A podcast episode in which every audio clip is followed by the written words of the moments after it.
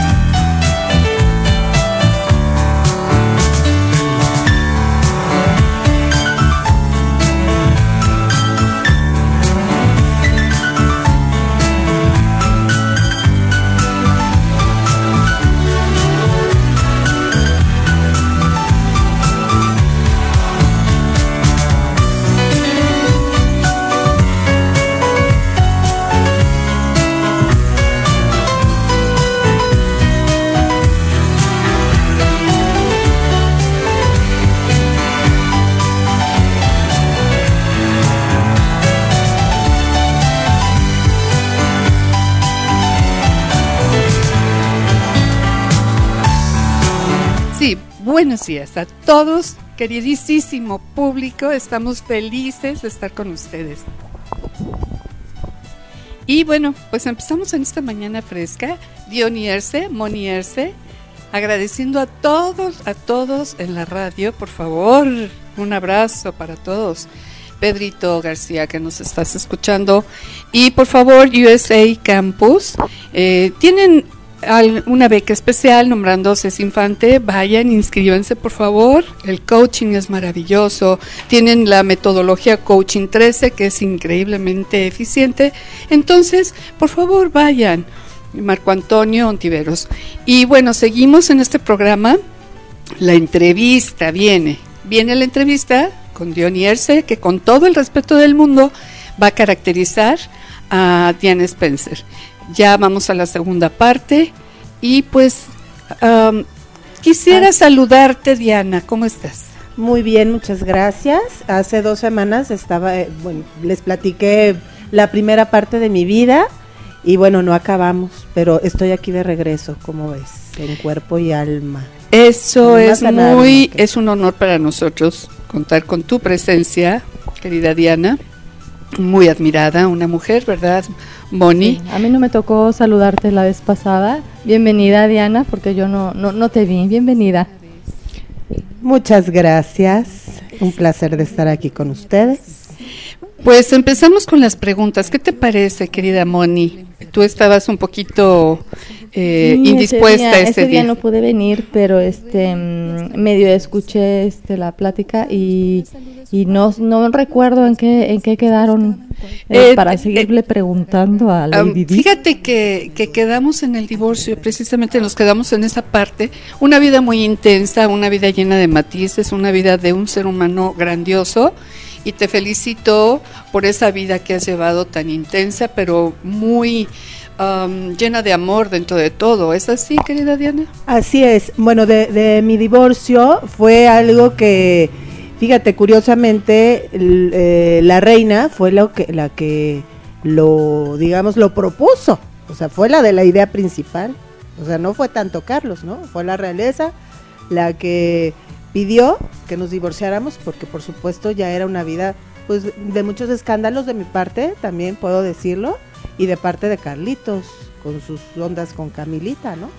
Claro, claro, eso fue muy sonado no nada más en el mundo, sino en tu corazón. Yo creo que ahí hacía todavía eco o hace eco, ¿no crees, Moni? Sí, yo creo que ya era era tanto lo, lo que vivían que se no- se notaba tanto que yo creo que la, la suegra fue la que dijo, yo creo que hasta aquí llegan porque esto ya no puede seguir. Así es, yo creo que sí fue, fue difícil, imagínate, eh, tener una familia que eh, sin tantos escándalos, bueno, siempre en toda la, la realeza siempre se han manejado escándalos, por supuesto, pero en este caso de la familia de eh, la reina Isabel, pues como que siempre se había mantenido como que cierto, cierto nivel de... De discreción, por discreción, así. exactamente. A ver, querida Diana, eh, con respecto a Camila, eh, tú te enfrentas a ella, eso ya lo habíamos comentado. Sí, eso ya lo habíamos comentado, eso ya fue, fue antes del, del divorcio. Exacto. Después, ¿qué pasa cuando todo sucede que ya tú tienes el divorcio encima, está Camila, tienes una situación entre qué vas a hacer con tus hijos, qué es lo que viene, qué pasa en esa época en tu vida? Fíjate que yo no quería perjudicar a la realeza, porque aunque fue, eh, digo, mis, mis escándalos, eh, yo no quería perjudicar a mis hijos, antes que nada yo quería que, digo, porque son los herederos al trono, ¿no? Mi hijo William. Entonces no quería yo, yo involucrarlos en el mal plan, digamos, ¿no? Entonces, em, después de eso, eh, hice el, me acerqué a Andrew Morton, que él escribió mi vida. Entonces, pues se televisó, no sé si ustedes recuerdan, creo que también lo comenté la vez pasada. sí, lo comentamos, eh, sí. que, que en la BBC de Londres expuse mi vida, ¿no? sí. Y el libro también, o sea, se plasmó bajo mi autorización, ¿no? Porque hay muchas biografías no autorizadas, en este caso. Esta fue plenamente autorizada. esta fue por ti. plenamente autorizada por mí. Y obviamente checada por ti, que todo fuera real y, y cierto de lo que se escribía de ti, ¿no? Por supuesto, sí, por supuesto. Ahora sí que fue con mi visto bueno. Fue, fue un acto de valentía. Pero además de un acto de valentía, querida Diana, fue una exposición tremendamente grande, puesto que no estabas platicando con cualquier persona, sino con la realeza. Así es, no, no, no. Y después de eso, la verdad, sí, como tú bien dices, estuve muy expuesta en los medios. Eh, de hecho, eh, hice de mi vida un producto, ¿no? Porque ya estaba yo, ya, ya no tenía control en mi vida, ya estaba más que eh, manoseada, digamos, digámoslo así. ¿no? Publicitariamente. Publicitariamente. Así Sí, es. ya, ya llegó un momento en que se te salió de las manos. Lo que antes era chocoso, chocante, ya el tener a los paparazzi llegó a ser como, llegaron a ser como aliados. Es para, es, eh, es, es paradójico porque realmente han sido bueno y malo en tu vida. Por supuesto. Eh, eh, sí, yo los manejé un poquito a mi antojo, digamos, porque sí me convenía. Eh, pero llegó un momento en que esa hermandad, digamos, ese eh, ya no era tan, Ese tan atractivo, ¿no? Entonces, eh, ya después ya era temor lo que yo tenía y ya mi relación con ellos ya no fue tan linda. Bueno, y hay que ver que en la realeza, bueno, la realeza, a mí me encanta leer sobre la realeza y todo eso, o sea, yo sí estoy como muy empapada en todo, en todo lo que son este tipo de, de cuestiones. Y pues sí hay mucho protocolo, hay muchas cosas que seguir al pie de la letra, o sea, yo creo que también tú tampoco te podías salir de eso. O sea, él, tus hijos con, con el papá, porque pues realmente él era, venía del de, hijo de la reina, entonces son cosas que pues tú también tenías que acatar, quisieras o no. Claro, y de, de hecho sí llevaba un protocolo, pero me salí.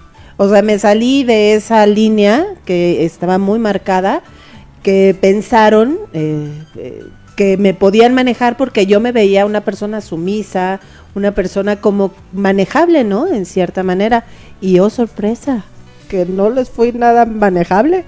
Así es, yo recuerdo y como bien menciona Moni, pues estamos totalmente empapados en esto porque además de todo, pues soy de tu edad, llevo el seguimiento, estuve en tu boda, claro, yo desde mi recámara, ¿verdad? Pero estuve en tu boda. Ajá. Y una de las cuestiones que más me llama la atención, la cara de ingenuidad, de incertidumbre, de gusto, de miedo, de todas esas uh, situaciones encontradas, emociones encontradas que tenías y que hoy ya estando divorciada, ya habiendo pasado todo ese trance, que ahorita estamos precisamente en este parteaguas de tu divorcio, porque ya entonces ya eres Diana Spencer. Diana Spencer que conservó el título de princesa. De princesa, claro, eso no me lo pudieron quitar. Eso, eh, yo creo que yo después de mi divorcio eh, fui todavía más popular. Claro. A, todavía más y tenía el apoyo de las mujeres y realmente eh, si me lo hubieran quitado yo creo que se echan al pueblo encima, ¿no? Entonces, eh, inteligentemente me lo dejaron. Tuviste un apoyo mundial. Así es. Sí, aparte en ese tiempo este no se usaba tanto el, el, que la gente, bueno, el que la gente se enterara como ahora que ya cualquier persona vas pasando y trae un teléfono y te sacan foto y la mandan por todos los medios no posibles de, de comunicación. Sí. Y en ese tiempo apenas empezaban a, a, a, a manejar las vendían redes, una, claro. una foto carísima y así, ¿no? Y, y sí fue, o sea, sí, sí se usó tu imagen para pues la gente hacerse pues publicidad los, los periódicos, las revistas, y exacto. Y millonarios, como bien mencionas, sí, la Diana. gente se vendía mis fotos en una millonada, entonces... Me imagino que ha de haber sido un poco esa despersonalización, que tuviste que llevar un, un proceso muy grande de saber quién era Diana y quién era en el plan humano Diana Spencer, o simplemente Diana. Eh, fue para ti algo importante, me imagino, esta catarsis de darte cuenta que entraste a un mundo a donde tuviste que salir. Sí, o sea, tuve que salir corriendo. Mi personalidad, como les platicaba yo hace dos semanas, era de mm, sí querer ser eh, parte de la realeza, pero no... Eh, me, llegó un momento que me asustó tanta... mm, Pues no sé, Protocolo, tanto tanta protocolo, tanta- porque mi personalidad era muy diferente, ¿no? Entonces, eh, pues sí, o sea, fue muy difícil. ¿Te asustó que todo el mundo empezara a meterse en tu vida? Hasta en todos lados se metieron, incluso creo que por ahí hubo unas grabaciones. Este, platícanos sobre esas grabaciones y este de conversaciones tuyas con personas y también de Carlos. A ver, platícanos cómo fue ese asunto. Fíjate que eh, sí, eh, desgraciadamente se metían casi casi hasta el baño. Yo tenía miedo de ir al baño. Eh, bueno, pero yo eh, tenía un amante en turno, digamos, que hicieron una, eh, en una conversación, este, la interfirieron y eh, grabaron mi conversación, una conversación candente eh, y realmente fue muy, muy difícil, pero obviamente esto fue un escándalo terrible, eh, pero al, casi, casi al mismo tiempo, ¿qué crees? Que Carlos también le interceptan una conversación con Camilita y, y fuimos un escándalo, tanto Carlitos como yo. Se publican se publican algunas de esas cuestiones muy um, íntimas, Claro. tanto de Carlos como tuyas, y en ese momento, pues cambia toda la percepción que hay de la realeza, que hay también de los medios empiezan a ser como más voraces, y esa persecución creo que aún siendo tus aliados te debe de haber perjudicado mucho por los paparazzis, me imagino. Sí, por supuesto. Y aquí ya no me veía, veían tanto como alguien de la realeza, sino ya me veían una, una mujer de carne y hueso, ¿no? O sea... eh, Ya eras Diana Ya era Spencer. Diana Spencer. ya te veían como más plebeya y no como de la realeza. Sí, Exacto, el ya. plan humano, ¿no? Sí, Ya- sí, sí. sí, Más Eh, humana, más... Más humana, y, más y de es carne por y eso que realmente él estaba más cercana al pueblo todavía, ¿no? Ya me veían como, pues cualquier hija de vecino. Pero a ver, platícanos, porque yo sí estoy con una duda. ¿Qué fue esa campaña contra las minas? ¿Fue algo que te nació del corazón o fue un ardid publicitario? Platícanos, ¿qué fue eso? Em, fue algo que me nació del corazón. eh, sí hicimos, sí fue muy criticada porque caminé sobre un campo minado. Eh, también lo había comentado la Un vez. poco irresponsable. Sí, bastante irresponsable porque sí me hicieron burla. De hecho, la gente que estaba ahí en el, o sea, y a que no vuelvas a pasar y que vuelvo a pasar sobre un campo minado, O imagínense. sea, hubiera un reto algo. totalmente Estaba yo, irresponsable. ya- yo creo que ya estaba fuera de fuera de mí, ¿no? O sea, ya hacía cosas a lo mejor irresponsables, pero bueno, eso, esa irresponsabilidad tuvo un beneficio porque se firmó un tratado del control de armas. O sea, eso sí, eh, eh, mi responsabilidad tuvo buenos frutos. Fue una satisfacción muy grande para ti. Por supuesto, por supuesto. Y cosa que no lo tenías planeado, o sea, tú lo hiciste así, así responsablemente y bueno. Surgió la menos- oportunidad sí, y la tomaste. y por lo menos sirvió para algo, ¿no? Exacto. Esa es una Su de las grandes porque, bueno, eh, ahí. cuestiones que tiene Diana en el plan humano. Y de verdad te felicito, Diana, porque todo esto ha sido eh, parte de esa humanidad. Aquí es lo que quisiéramos, o queremos más bien resaltar, a Diana, el ser humano. Creo que como ser humano ha sido una campeona porque te importa mucho la gente. Y sobre eso, por ejemplo, a ver, Diana, yo quisiera preguntarte sobre ese plan humano. Eh, ¿Te enamoras de un cirujano? Así es, me enamoro de un cirujano. eh, realmente, pues yo era una persona, bueno, soy una persona que necesito mucho cariño. Eh, ese, yo creo que es por eso fue mi infelicidad, porque yo quería que me apapacharan. Como no tuve, digamos, el amor de mi madre porque se fue, ¿no? Co- Como que siempre tuve ese rechazo. Entonces yo lo que buscara, lo que buscaba era un apapacho, no tanto carnal, porque de hecho no tuve eh, relaciones con, con este Cirujano. cirujano. Entonces, sí, este tuve una relación con, con este, con este cirujano, que era pakistaní, por cierto. ¿Cuánto tiempo duró esa relación? Ah, Muy poco, muy poco tiempo. Pero sí estuviste enamorada, o sea, sí, sí hubo ahí cariño. Claro, muy enamorada, muy, muy enamorada. Y después empezaste otra relación con alguien que, bueno, ahí platícanos qué, qué sucedió ahí. Pues después de esa relación empecé con Dodi Alfayed, que bueno, fue, eh, yo creo, yo me sentía plena, me sentía muy feliz porque eh, pues era una persona bastante, co- con, mu- muy buena posición económica, entonces me podía, yo por ejemplo ya, ya en ese tiempo ya no contaba con los beneficios que traía la realeza, ¿no? Entonces, em, pues resulta que con, con Dodi, o sea, ya otra vez eh, tenía una escolta, otra vez traía, eh, pues, no sé, o sea, las necesidades económicas totalmente cubiertas. Entonces me sentía muy eh, como apapachada en ese aspecto. Sí. ¿Cuánto tiempo duraste con Dodi? Eh, ¿Cuánto tiempo fue el que duraste con él? Ay, fue bien poquito. Fue muy fueron poquito. cuatro semanas, cinco semanas, pero fueron unas semanas muy, muy intensas. Em, pues realmente fui, fui muy feliz, fui muy feliz. Y ahí también los paparazzis estaban, bueno, o sea, detrás de los dos, porque como Dodi también era una persona, pues, importante, también estaban detrás, o sea, donde fueran. Fue el idilio perfecto tiempo, porque sí. además eh, la tormenta perfecta podríamos decir.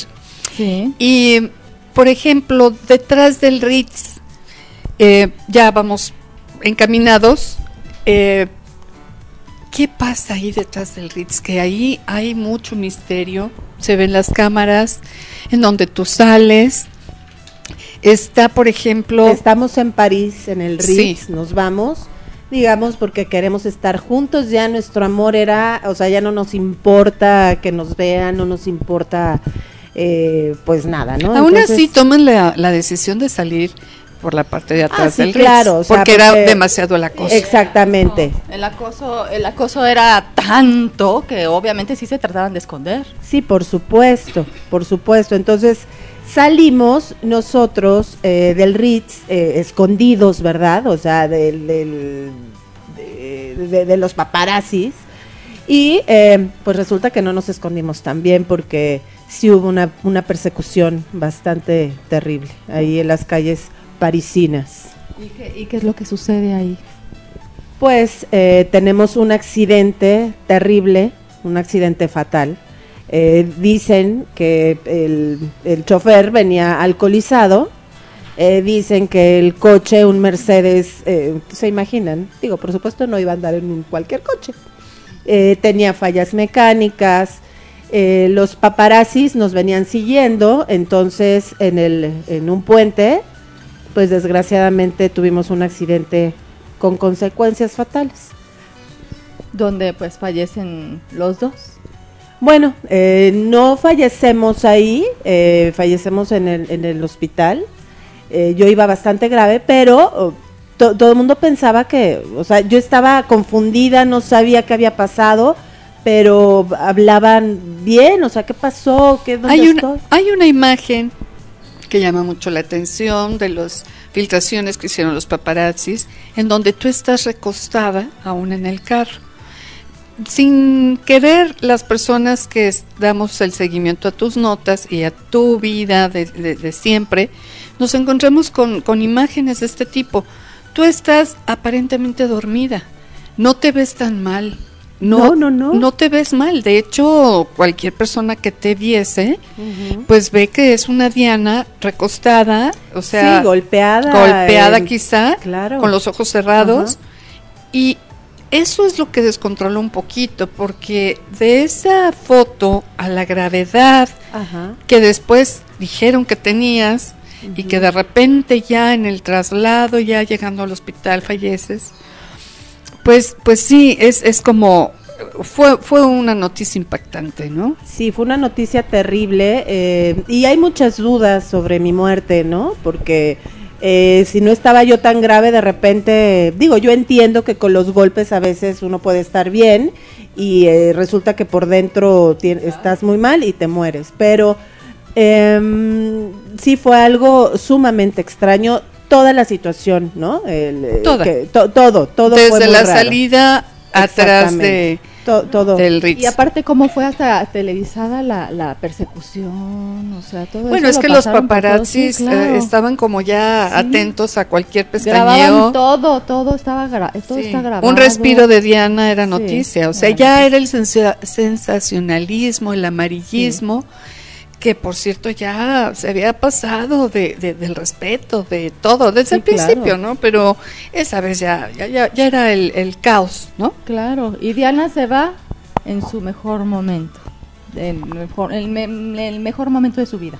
Por supuesto. Imagínate, o sea, ella estaba liberada de la realeza, eh, tenía mi título, tenía la gente que me quería. pues, Un hombre maravilloso. Un hombre maravilloso, una vida. Ya te había dado, eh, pues, una alhaja, ¿no? Ya, así es, un anillo eh, increíble, pero bueno, la vida es así. Para mí, bueno, lo único que no tenía bien, bien, pues eran sus hijos, ¿verdad? Pero, pero bueno, eso ya es otra, otra Sí, sí, es algo, es algo muy triste, porque además la cara de William y de el pequeño Harry, pues lo decían todo. todo, Así todo, todo. Yo creo que es lo que más te ha podido, ¿verdad, Diana? Por supuesto, para mí mis hijos, antes que cualquier otra cosa, eh, fue lo más importante de mi vida. Mis hijos eran, eh, no sé, yo era una mamá gallina. Una mamá muy linda, una mamá bastante protectora, pero libre también. Y mueres a los 36 años. Así es, muero muy joven, a los 36 años, la verdad, eh, en el 97 fue, fue algo imagínate, o sea, la plenitud de la vida. Sí, sí fue, sí fue bueno para para Inglaterra fue algo bueno, o sea, se paró todo, o sea, fue impresionante Y- y- en ese y- tiempo. Y de hecho, a nivel mundial también, Inglaterra, claro. bien, como bien mencionas. Sí. Y bueno, pues yo creo que ya las preguntas a, a Diana, te agradecemos tanto, Diana, esta entrevista. Es un honor haberte entrevistado. El sentimiento de una mujer que hace real esta entrevista como madre, como esposa, como parte de una nobleza, como parte de un caos en tu vida y que hoy estás pues en las manos de Dios, siempre con esa luz y sigues alusando a quienes amas. Así es, no, pues yo encantada, encantada de estar aquí contigo ya, el cierre de, de- de mi vida, pero sí, o sea, yo cuidando a mis hijos desde arriba y bueno, con el amor ahora sí, porque nos fuimos los dos juntitos, Dodi y yo, Están disfrutando de ese amor estamos pleno disfrutando de ese amor pleno. junto a Dios, sin paparazzis. Sin paparazzi, nada más puro querubín. Eso Pues es sí. todo. Gracias, Sí, querida Diana. Un aplauso. Muchas gracias, favor, Diana. Un aplauso. Un aplauso, querida Dionierse, por esa bien caracterización muy bien caracterizada y siempre lo repetimos, es con muchísimo respeto Hasta el cabellito se le parece. hasta el cabello. Se peinó igual. Me peiné igual. Dionis. No, no, muy Sí, bien. no, y hoy los comentarios. Quisiéramos que nos comenten en la página Hablemos con César Infante. Por favor, suban sus comentarios. Estaremos contestando cada comentario, una atención personalizada para cada radio escucha. Y estamos muy felices de estar con ustedes. ¿Cómo ves, mi querida Moni? Así es, encantadas de estar aquí compartiendo nuestras entrevistas que se me hacen tan interesantes y ahorita con Lady Di, pues con ella siempre hay tema, ¿verdad? Un tema larguísimo que yo creo que hasta se queda en continuación porque sí es mucho que hablar de ella, pero bueno. Pues, también hay otras. pues Así es. vamos a cerrar esta entrevista, mi querida Diony. Muy bien, muchas gracias. Con- La cerramos. La, el tema que le hizo Elton John a su querida amiga Diana de Gales. Ay, sí. ¿Les parece? nos Gracias, parece mi queridísima. Leti Rico, directora sub de Bajío, Bajío Radio.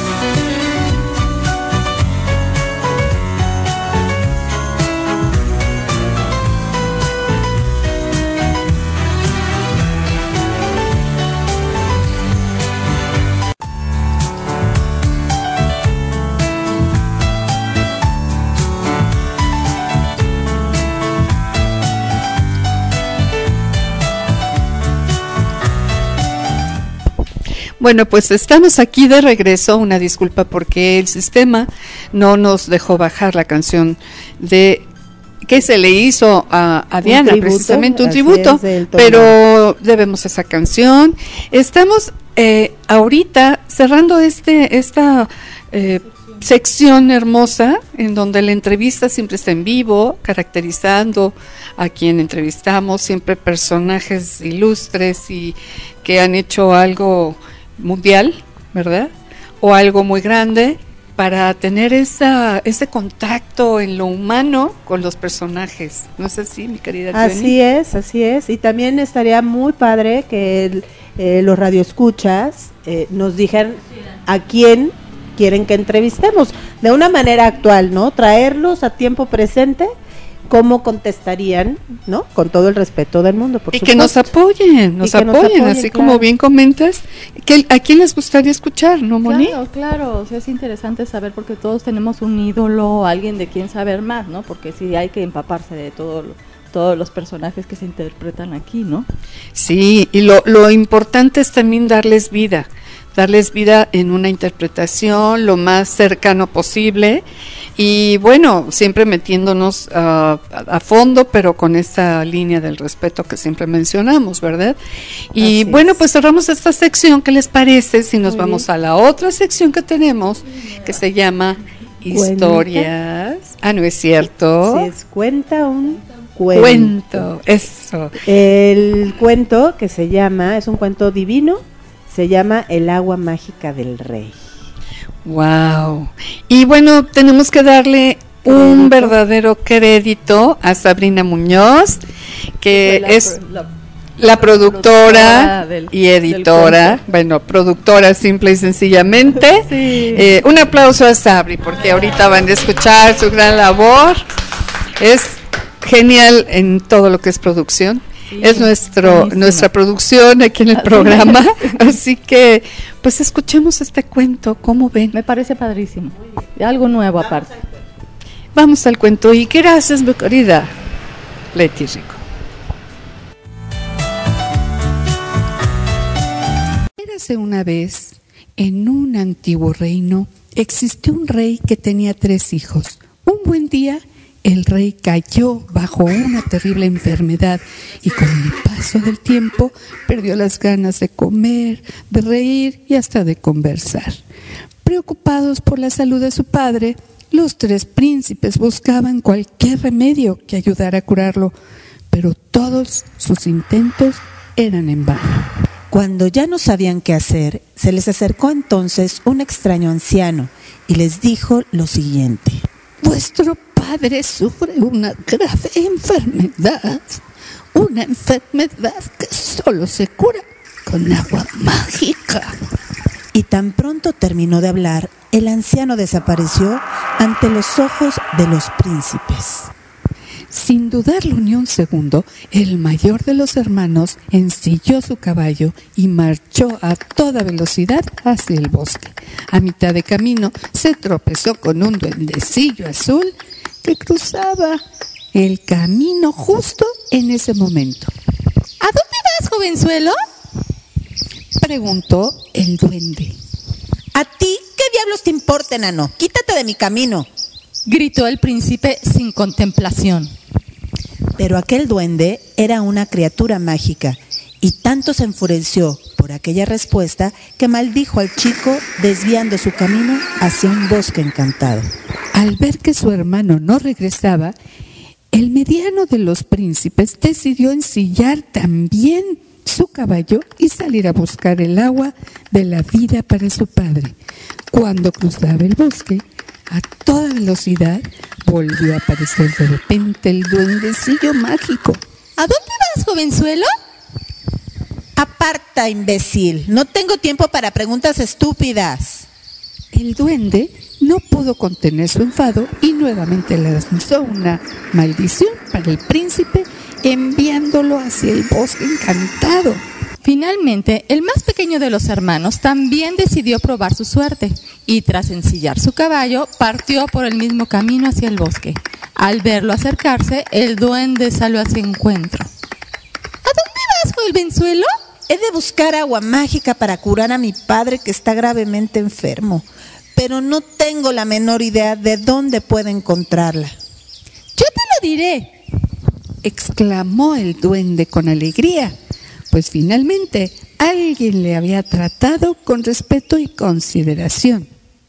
Tras una breve explicación, el príncipe entendió todo lo que tenía que hacer y se puso en marcha nuevamente. Así anduvo dos o tres horas caminando hasta llegar a un castillo embrujado en lo más profundo del bosque. A la entrada del castillo existían dos leones enormes y feroces, pero el príncipe no tuvo miedo, pues el duende le había dado una varita mágica y dos panes. Con la varita mágica, el chico pudo abrir la puerta principal del palacio, mientras que los panes sirvieron para entretener a los leones. Antes de entrar al lugar, el príncipe recordó entonces las palabras del duende. A las 12 de la noche, las puertas del castillo se cerrarán y quedarán atrapados para siempre. Date prisa y no demores en salir.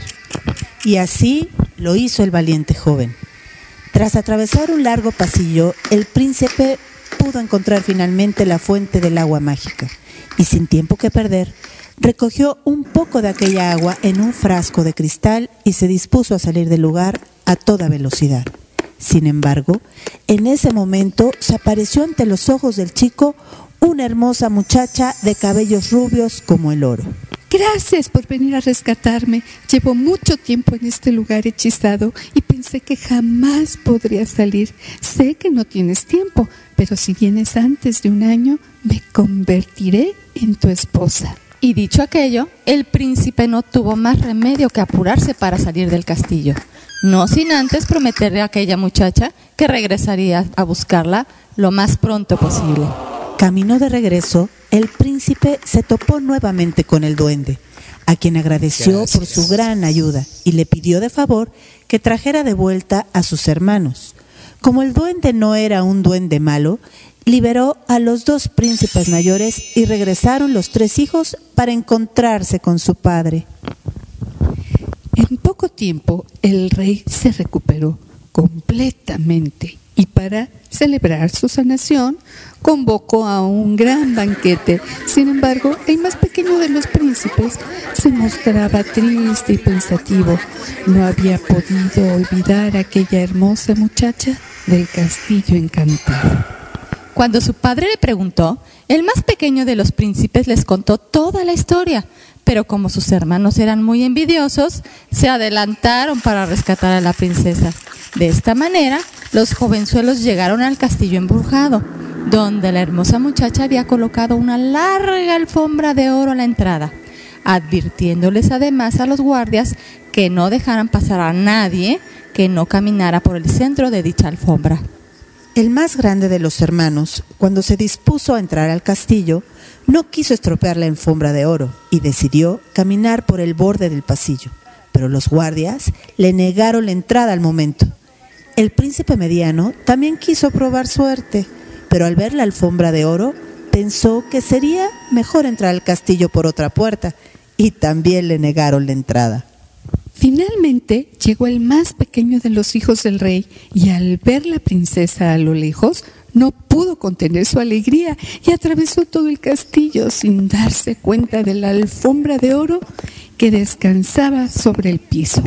Así quedó demostrado una vez más que el amor triunfa por encima de todo lo demás y por supuesto los dos jóvenes se casaron tan pronto llegaron al reino y fueron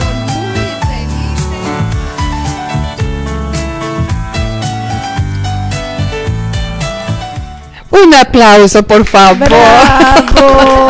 Sabri Muñoz, producción. esta producción maravillosa de una jovencita que de verdad tiene tanto talento, de Claro, verdad, es que sabes que, mucho que los talento. chavos en esto de las computadoras. La he visto y- por mucho tiempo porque, bueno, pues quiero que sepan que somos casi familia y quitamos el casi, somos familia. familia, Conozco a estas es. chicuelas desde que estaban chiquitas. Sí. Entonces, créanme que es un gusto enorme ver a Sabri con ese con esas ganas de que todo lo que hace en la tecnología es maravilloso, No, es que pero tan jovencita. Sí, es impresionante lo que hacen ya los, los jóvenes ahora, ¿eh? Te dejan, te dejan con el ojo cuadrado. Cúbico. No, no, de verdad que sí. Y bueno, pues eh, ojalá que les haya gustado este cuento. Lo subiremos a la página, ¿verdad? Sí. ¿Qué página es? Es a la página de Facebook Hablemos con Ceci Infante. Que nos den sus opiniones, Claro. que nos digan qué sugerencias tienen, qué cuento les gustaría escuchar, porque además vamos a poner el podcast. el po- escúchenlo, por si favor. el- si se perdieron el programa. Exacto. Entonces, ay, estamos muy contentos porque recordamos, re- eh, recordamos con tanto cariño a Cachirulo, por ejemplo. Sí, Cachirulo. Odisea Burbujas, que bueno, déjenme decirte eh, que en Odisea Burbujas también se eh, contaban cuentos padrísimos. Bueno, a mí me gustaba mucho Odisea Ay, Burbujas. encantadores, ¿eh? Yo era de Con el ecoloco. Con el ecoloco, Ay, la sí, mafafa. Que Mafafa, quiero que sepan que esa ah, Aurora Alvarado, que fue quien empezó en los cuentos con Cachirulo. Ajá. Entonces, eh, es la que hace de, hacía de Mafafa Mosquito. Claro. Y también, por ejemplo, Sofía Álvarez, que, bueno, a mí Sofía Álvarez me gustaba mucho, lo- cómo contaba los cuentos. Pero, pero siempre, ¿verdad? Con sus espadas, ingeniándoselas de cómo eh, era el rey y solita iba y venía, ella Sí, sí, decía. sí. y eso es muy lindo porque además les das a los niños armas, herramientas para tener y la Imaginación. Despertar la imaginación de un niño es tan importante Claro. y con un cuento es lo más fácil. Claro, es que los cuentos por, por algo nos han motivado a tal grado que hemos empezado a leer, porque quien empieza a leer un cuento después sigue con un buen libro y así es esto en la vida, ¿no creen? Claro, no, la verdad es es maravilloso la magia de por ejemplo, te, te vas imaginando ahorita, nos metimos en el cuento, nos metimos en el bosque, aquí maravilloso, los pajaritos, eh, nos meti Hasta la magia se escuchaba. la magia se escuchaba, Sí. se escuchó el castillo tenebroso y te vas imaginando y va despertando esa curiosidad eh, de querer o- escuchar más, más cuentos así o meterte a leer un buen libro. No sé, yo creo que es la antesala, ¿no? Exacto, es la magia de la radio y precisamente hablando de radio, por favor, es, sintonícenos en www.bajioradio.com. Y queridísima Leti, Leti Rico, esa sonrisa de Leti, ¿verdad? Sí, Nos encanta esta güera preciosa, porque además su buena vibra, siempre su carácter disponible, su todo, es, es, es un ser que emana luz, alegría. hermosa, Leti. Hermosa nuestra directora de Bajío Radio. Gracias siempre, mi queridísima amiga Leti Rico. Y Mari con su Vicky, por favor, muchos Ay, besos, sí, su ya bebecita. escuchado el cuento. Ay, sí, es claro. Eh, a Adrián Sotelo, nuestro subdirector. También saludos. A Marco Ontiveros, a Eri, Eri de la O. Bueno, es que créanme que estar en esto de la radio con los fundadores, con los directores, subdirectores, con toda la gente que conformamos este equipo, es. y créanme, me siento muy honrada, muy feliz y siempre agradecida ¿eh? por formar parte de este equipo. Eh, y bueno, pues los agradecimientos siempre son importantes. Vámonos a ahorita, ¿qué les parece que nos vamos de esta sección? que ya llegó el arquitecto Mauricio Muñoz Anchondo, tenemos una, Hola, hola. una sección que es profesiones. Bravo, bravo, bravo. Profesiones y vida útil. Vida útil. Eh, yo creo que va, a va a ser una linda entrevista porque nos va a hablar sobre castillos, la Ya que construcción de los sobre- castillos. sobre lo mismo, ¿no? Que sea Estábamos temático. Con Lady D, que sea temático. Claro, Entonces, claro. pues qué mejor que nos platique de todo esto, ¿no? Querido Mauricio, Sí, ¿cómo estás? claro, muy bien. ¿Y ustedes qué tal? Muy bien. Oye, Sabri, una verdadera genio para todo esto de la Sí, ¿qué tal, eh? ¿Qué tal- producción. ¿Qué tal, con sus, con sus Linda, ¿verdad? ¿no? Eh, Sí, no, es que de verdad, esto fue un trabajo de todo el equipo y la Sí. verdad es que Sabri se ofreció a, a apoyarnos, pero resulta que la productora, pues es Sabri. Porque nosotros dimos la idea, pero la que lo realizó en Sí, todo lo sí, que es sí. la, la producción, qué bárbaro. Pero, pero aparte desde chiquitita ella le hace todo esto, ¿eh? O sea, Lo aparte me de que le consta, ¿eh? Cantar, actuar y todo, ella misma edita y hace sus Me consta. videos con sonido. Y con- también con, con su prima, con su prima su Constanza. prima, claro. Son dos. Eh, no, no, impresionante. Y además, bueno, ya sacaremos algunas acciones con ellas, pero por lo pronto nos vamos aquí a vida útil, eh, profesiones y vida útil, y pues... Hablar de Mau, castillos. Castillos, la construcción, Mau. Fíjate que es, es- es bien interesante lo de los castillos, porque, porque si se fijan, uno, uno siempre piensa en los castillos como el lugar mágico, el lugar del, del, del supermillonario, del que viven en la total opulencia, en la felicidad, ¿no? La princesa del castillo, el rey, el dragón. O como el castillo que estábamos escuchando ahorita, el castillo encantado. Ándale, entonces como que tiene esa parte. Pero fíjate que los castillos, ¿qué crees? Más que otra cosa estaban, estaban hechos por el miedo. O sea, el- eh, Eran fortalezas, ¿no? es correcto, eh, los castillos, eh, sí, efectivamente vivía la gente eh, más importante, pero vivía, e- era un lugar de miedo, era un lugar que tenía que inculcar al exterior y al, al interior tenía que inculcar seguridad y al exterior tenía que inculcar miedo. Entonces es, es, es, es muy raro, es, es un asunto muy, muy Complejo. muy complejo de explicar.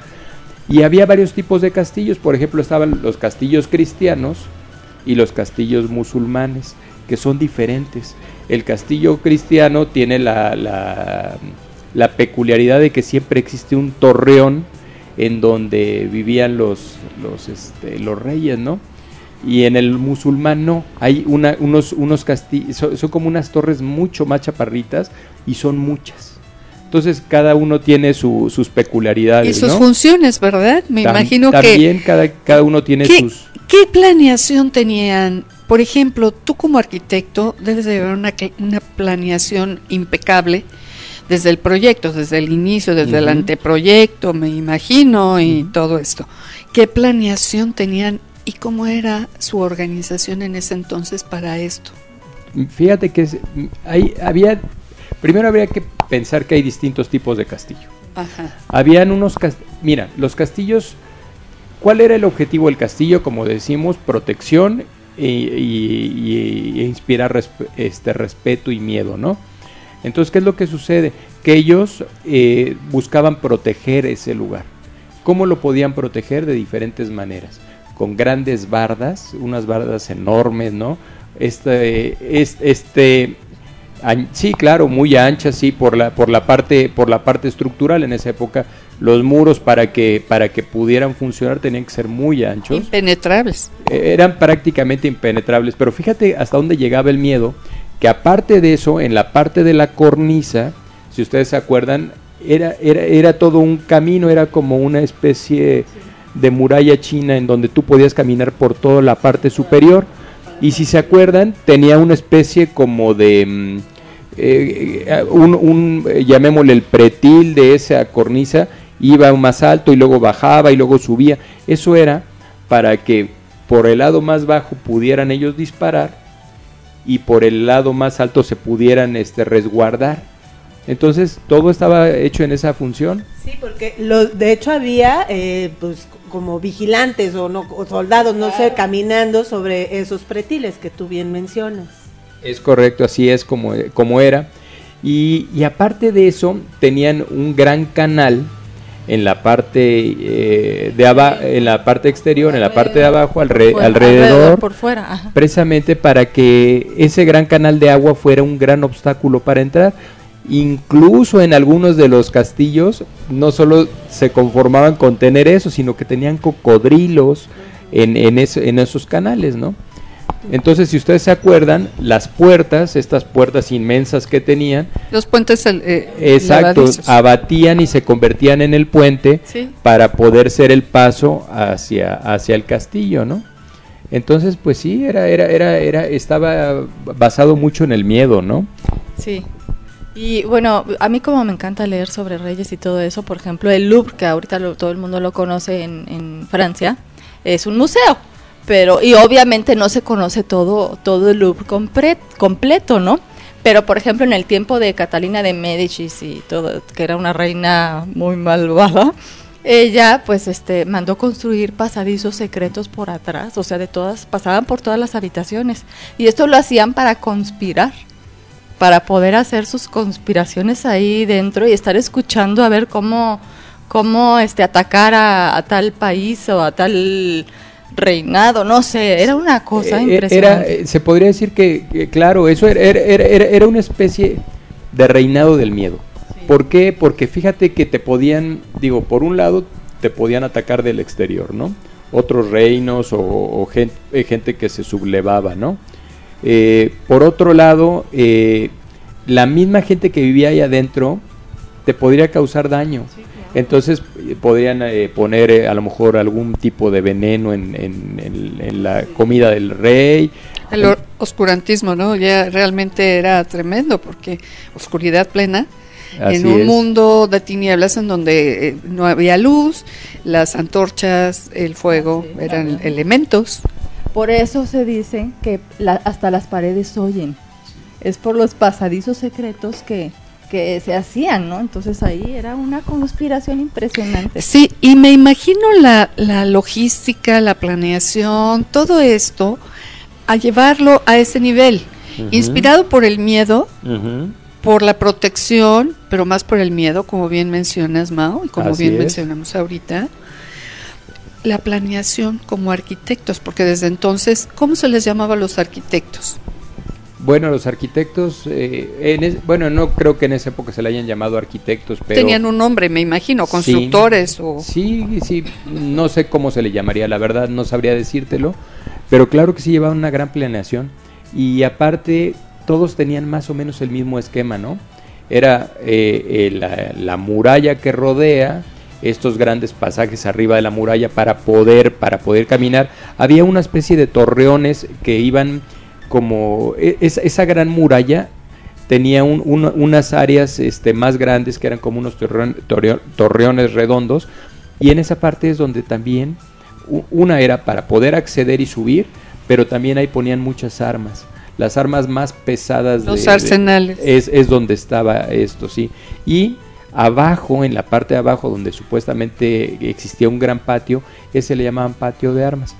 Tenemos que acordarnos de una cosa este, que es, es, indispensable, ¿no?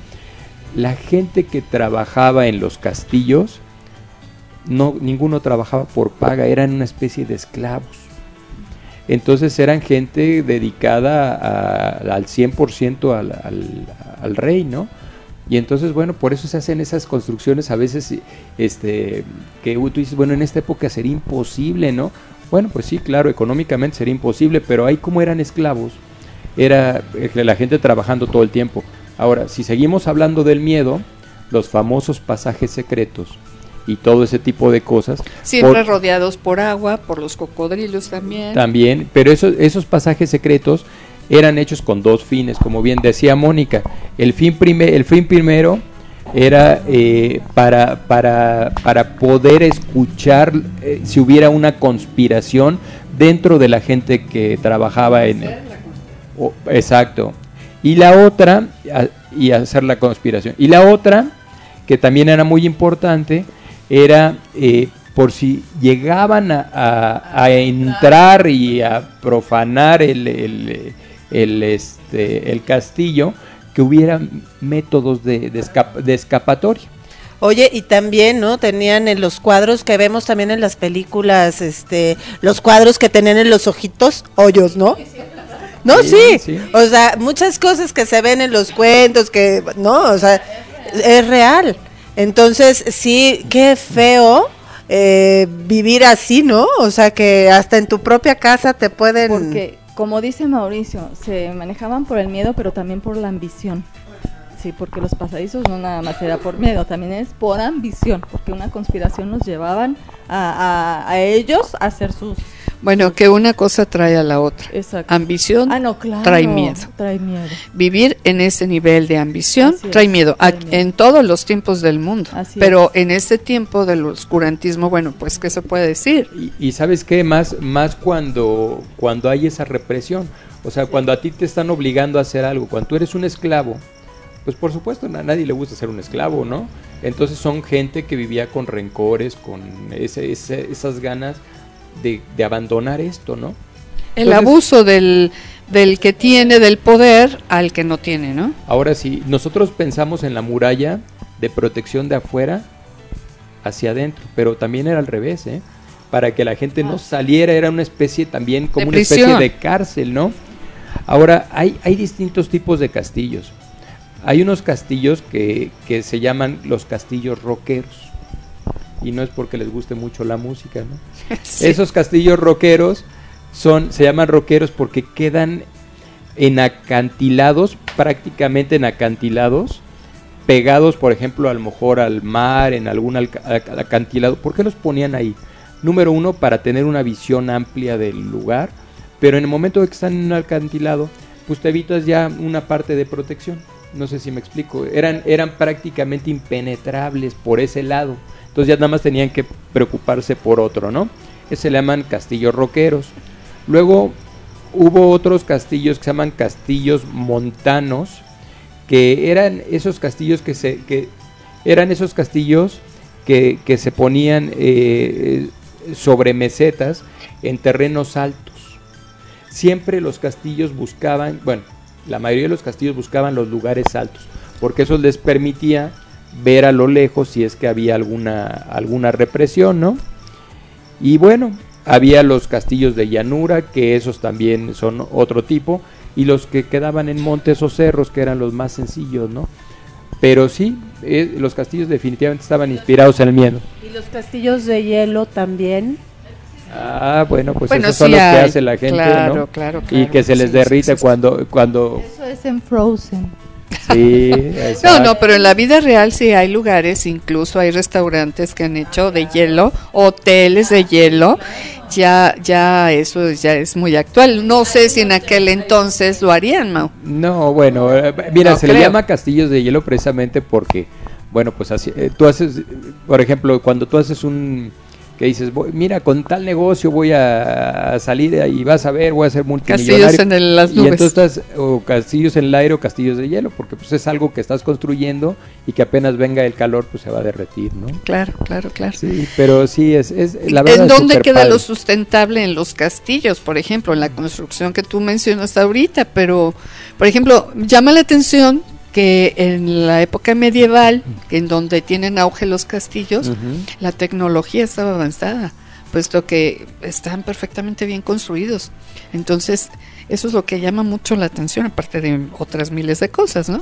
Hay, Sí, hay- tan majestuosos. Hay un montón de cosas que a mí eh, son palabras que se ponen de moda como el sustentable, que por ejemplo la industrialización de la construcción. Que antes eran otras palabras y lo, lo hacían y lo... Exacto, y de, lo y- actuaban. y de cualquier forma lo hacían. Y, y bueno, fíjate, cambiando un poquito de, de rumbos, en la arquitectura maya, por ejemplo, vemos que había una industrialización perfecta. Esas piezas, esa serie de piezas que se van repitiendo en las pirámides y, y adornos, pues por supuesto que te habla de una industrialización, de que los hacían y los iban poniendo, ¿no? Es, es una repetición perfecta de ese tipo de cosas. Entonces, sí, bueno, eso, eso es otra parte muy, muy buena, ¿no?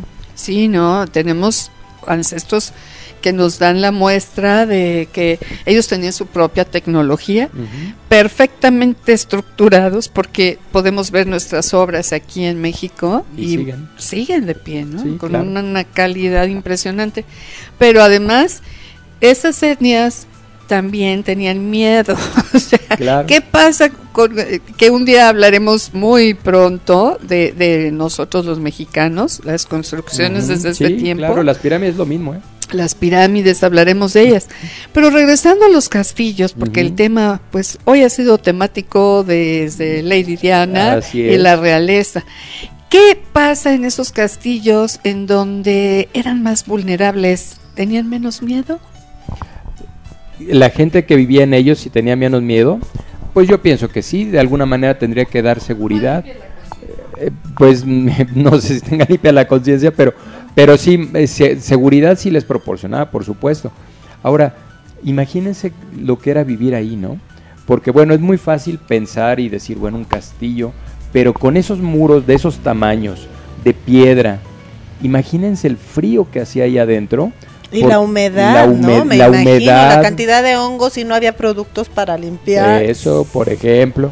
Y también, por ejemplo, a lo mejor ya no tenían tanto miedo a la gente de fuera, se tenían miedo a ellos mismos. Porque El era olor. tanta la conspiración por dentro y los pasadizos y todo que tú y luego estaban comiendo, se paraban por algo, lo que sea, y entraba alguien por algún pasadizo y los envenenaban y todo.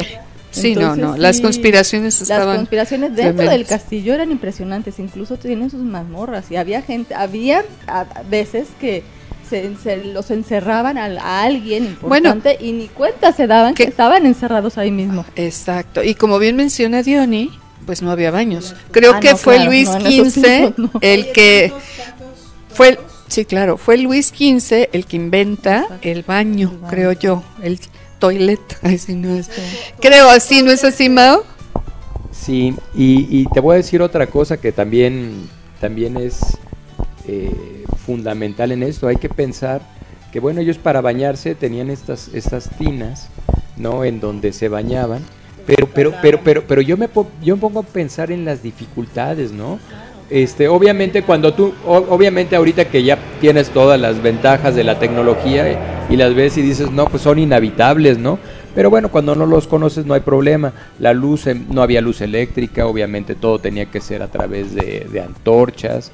Eh, precisamente al- eh, el ser las construcciones de este tipo eran de piedra, pues no había tanto riesgo de incendios.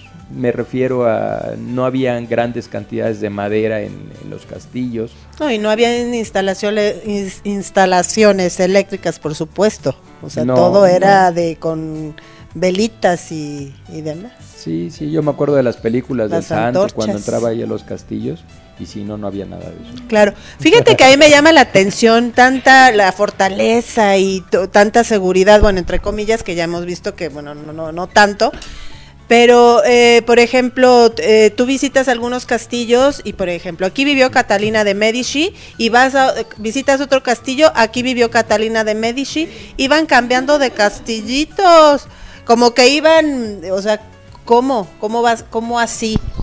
Yo, yo creo que, acuérdense que la- la- la- el programa pasado hablamos de la arquitectura del poder.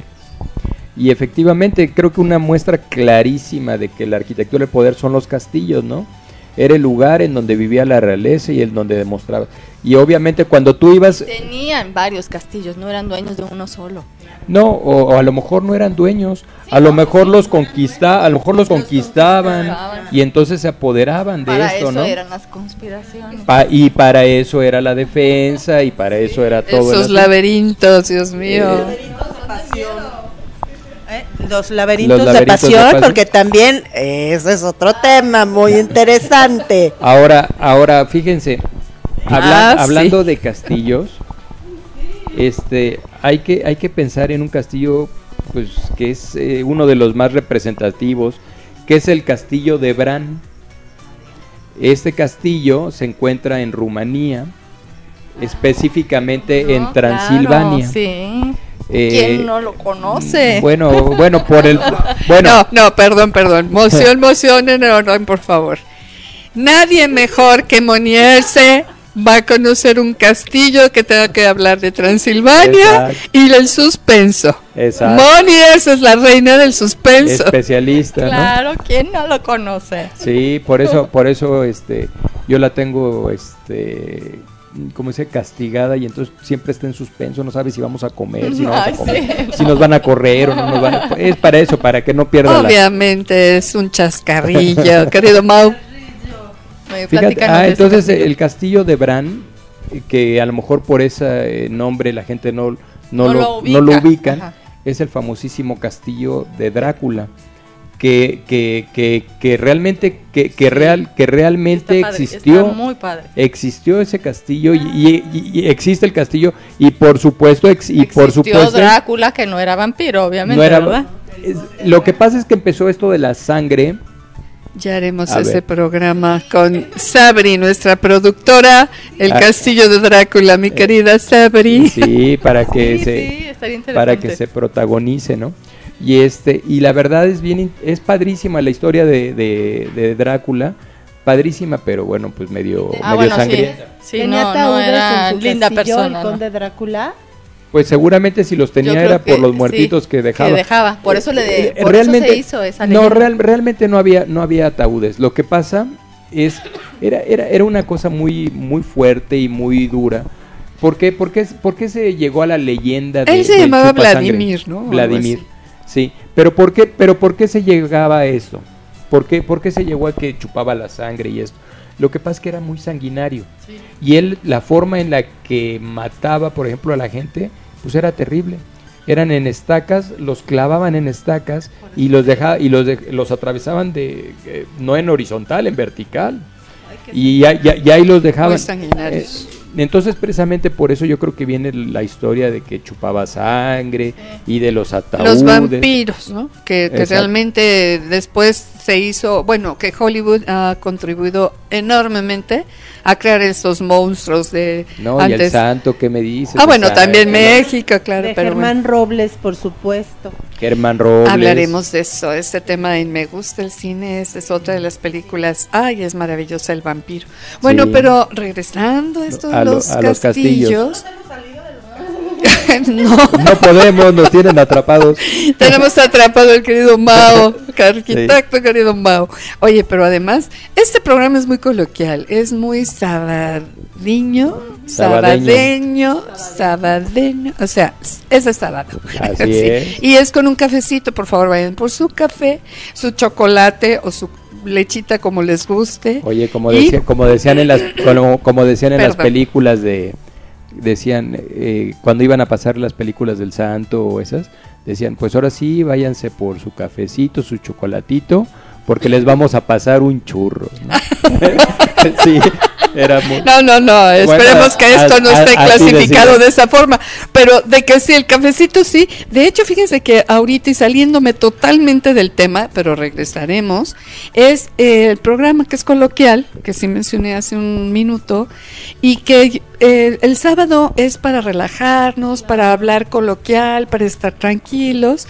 El, hubo cuento, hay niños, por eso el cuento. claro, claro, retomar nuestras raíces en todos los sentidos y hablar Relajarnos. y el plan humano, ¿qué les parece? Pero además, el cafecito, yo estaba escuchando el programa, eh, viene a colación eso de hablemos, porque alguna vez estuvimos en la radio y teníamos el programa de Hablemos, mujer, hablemos. Entonces dijimos, bueno, pues vamos a poner Hablemos, quedó en Hablemos, pero mis queridas Moni y Diony dijeron, no, hay demasiados Hablemos, mejor hablemos con Ceci Infante. pues sí, Entonces, ya para- para- pero ¿qué tal y amarrar. propongo que se quede como cafecito con Ceci Infante o algo de café? Porque hablemos si es muy lindo y yo creo que hablar siempre es padre. Pero el cafecito de los sábados se antoja. Café con Ceci Infante o una cosa así, digo, como propuesta. Sí, pero te voy a platicar una cosa y voy, y voy a decir una cosa. Lo de hablemos a mí no me parece nada mal y te voy a explicar por qué. A ver. Porque ahorita en la época de la tecnología en la que vivimos, la gente ya no habla, la gente escribe todo. Ah, bueno, sí. Habla con sus pulgares. Habla con sus pulgares. Sí, ya, Bueno, ya ok, entonces hablemos. Chateamos con Ceci. No, no, pero bueno. Ok, tendremos una sección cafecito con las con las de a la 3, a las de 3. Bueno, ya ya platicaremos. Imagínate Esto es otro un concepto. cafecito chateador, ¿cómo le harías? No, no, pues ¿No? muy a gusto, claro. Nadie habla. Tienes, bueno, un aplauso porque esto que acaba de decir Mao es cierto. Gracias, Mao. De nada, ya saben. De hecho, hoy en Face, en Face, en Cecilia Infante lo pueden buscar, puse mi canción, una de las mejores que he escuchado en mi vida, El sonido del, cine, del Ah, silencio. buenísima. sí. porque oímos, pero no escuchamos. Sí. ya no, ya no, ya no hablamos, Mao. Llegamos a esta conclusión que tú estás comentando porque ya no hablamos, ya chateamos con, o sea, yo no chateo casi. Ya, ya tomamos el cafecito con nuestros pulgares mandando un emoji de cafecito. Así es como ahora se Ya, así es como, exacto, y salen buenísimos los Oye, emojis y- de ah, bueno, sí, bueno, te quedas Ah, con no el sé. emoji. Y aquí la ventaja es que te desconectas a la hora que quieres, pero bueno, la desventaja es que, ¿qué pasa con ese plan humano que queremos rescatar en este programa? Claro, O con sea, es- aquí con esa este charla, programa, el tema fundamental, lo hemos dicho, es el Ujú. plan humano. Claro. De cada ser, de cada entrevista, de cada personaje, de Así cada es. idea. ¿Dónde queda el plan humano? En donde que vamos a terminar siendo unas máquinas en donde ya nada más con el chat. Es más, vas a levantar el pulgar y ya me conecté a Rusia. O sea, no, ¿qué es eso? Sí, sí, sí.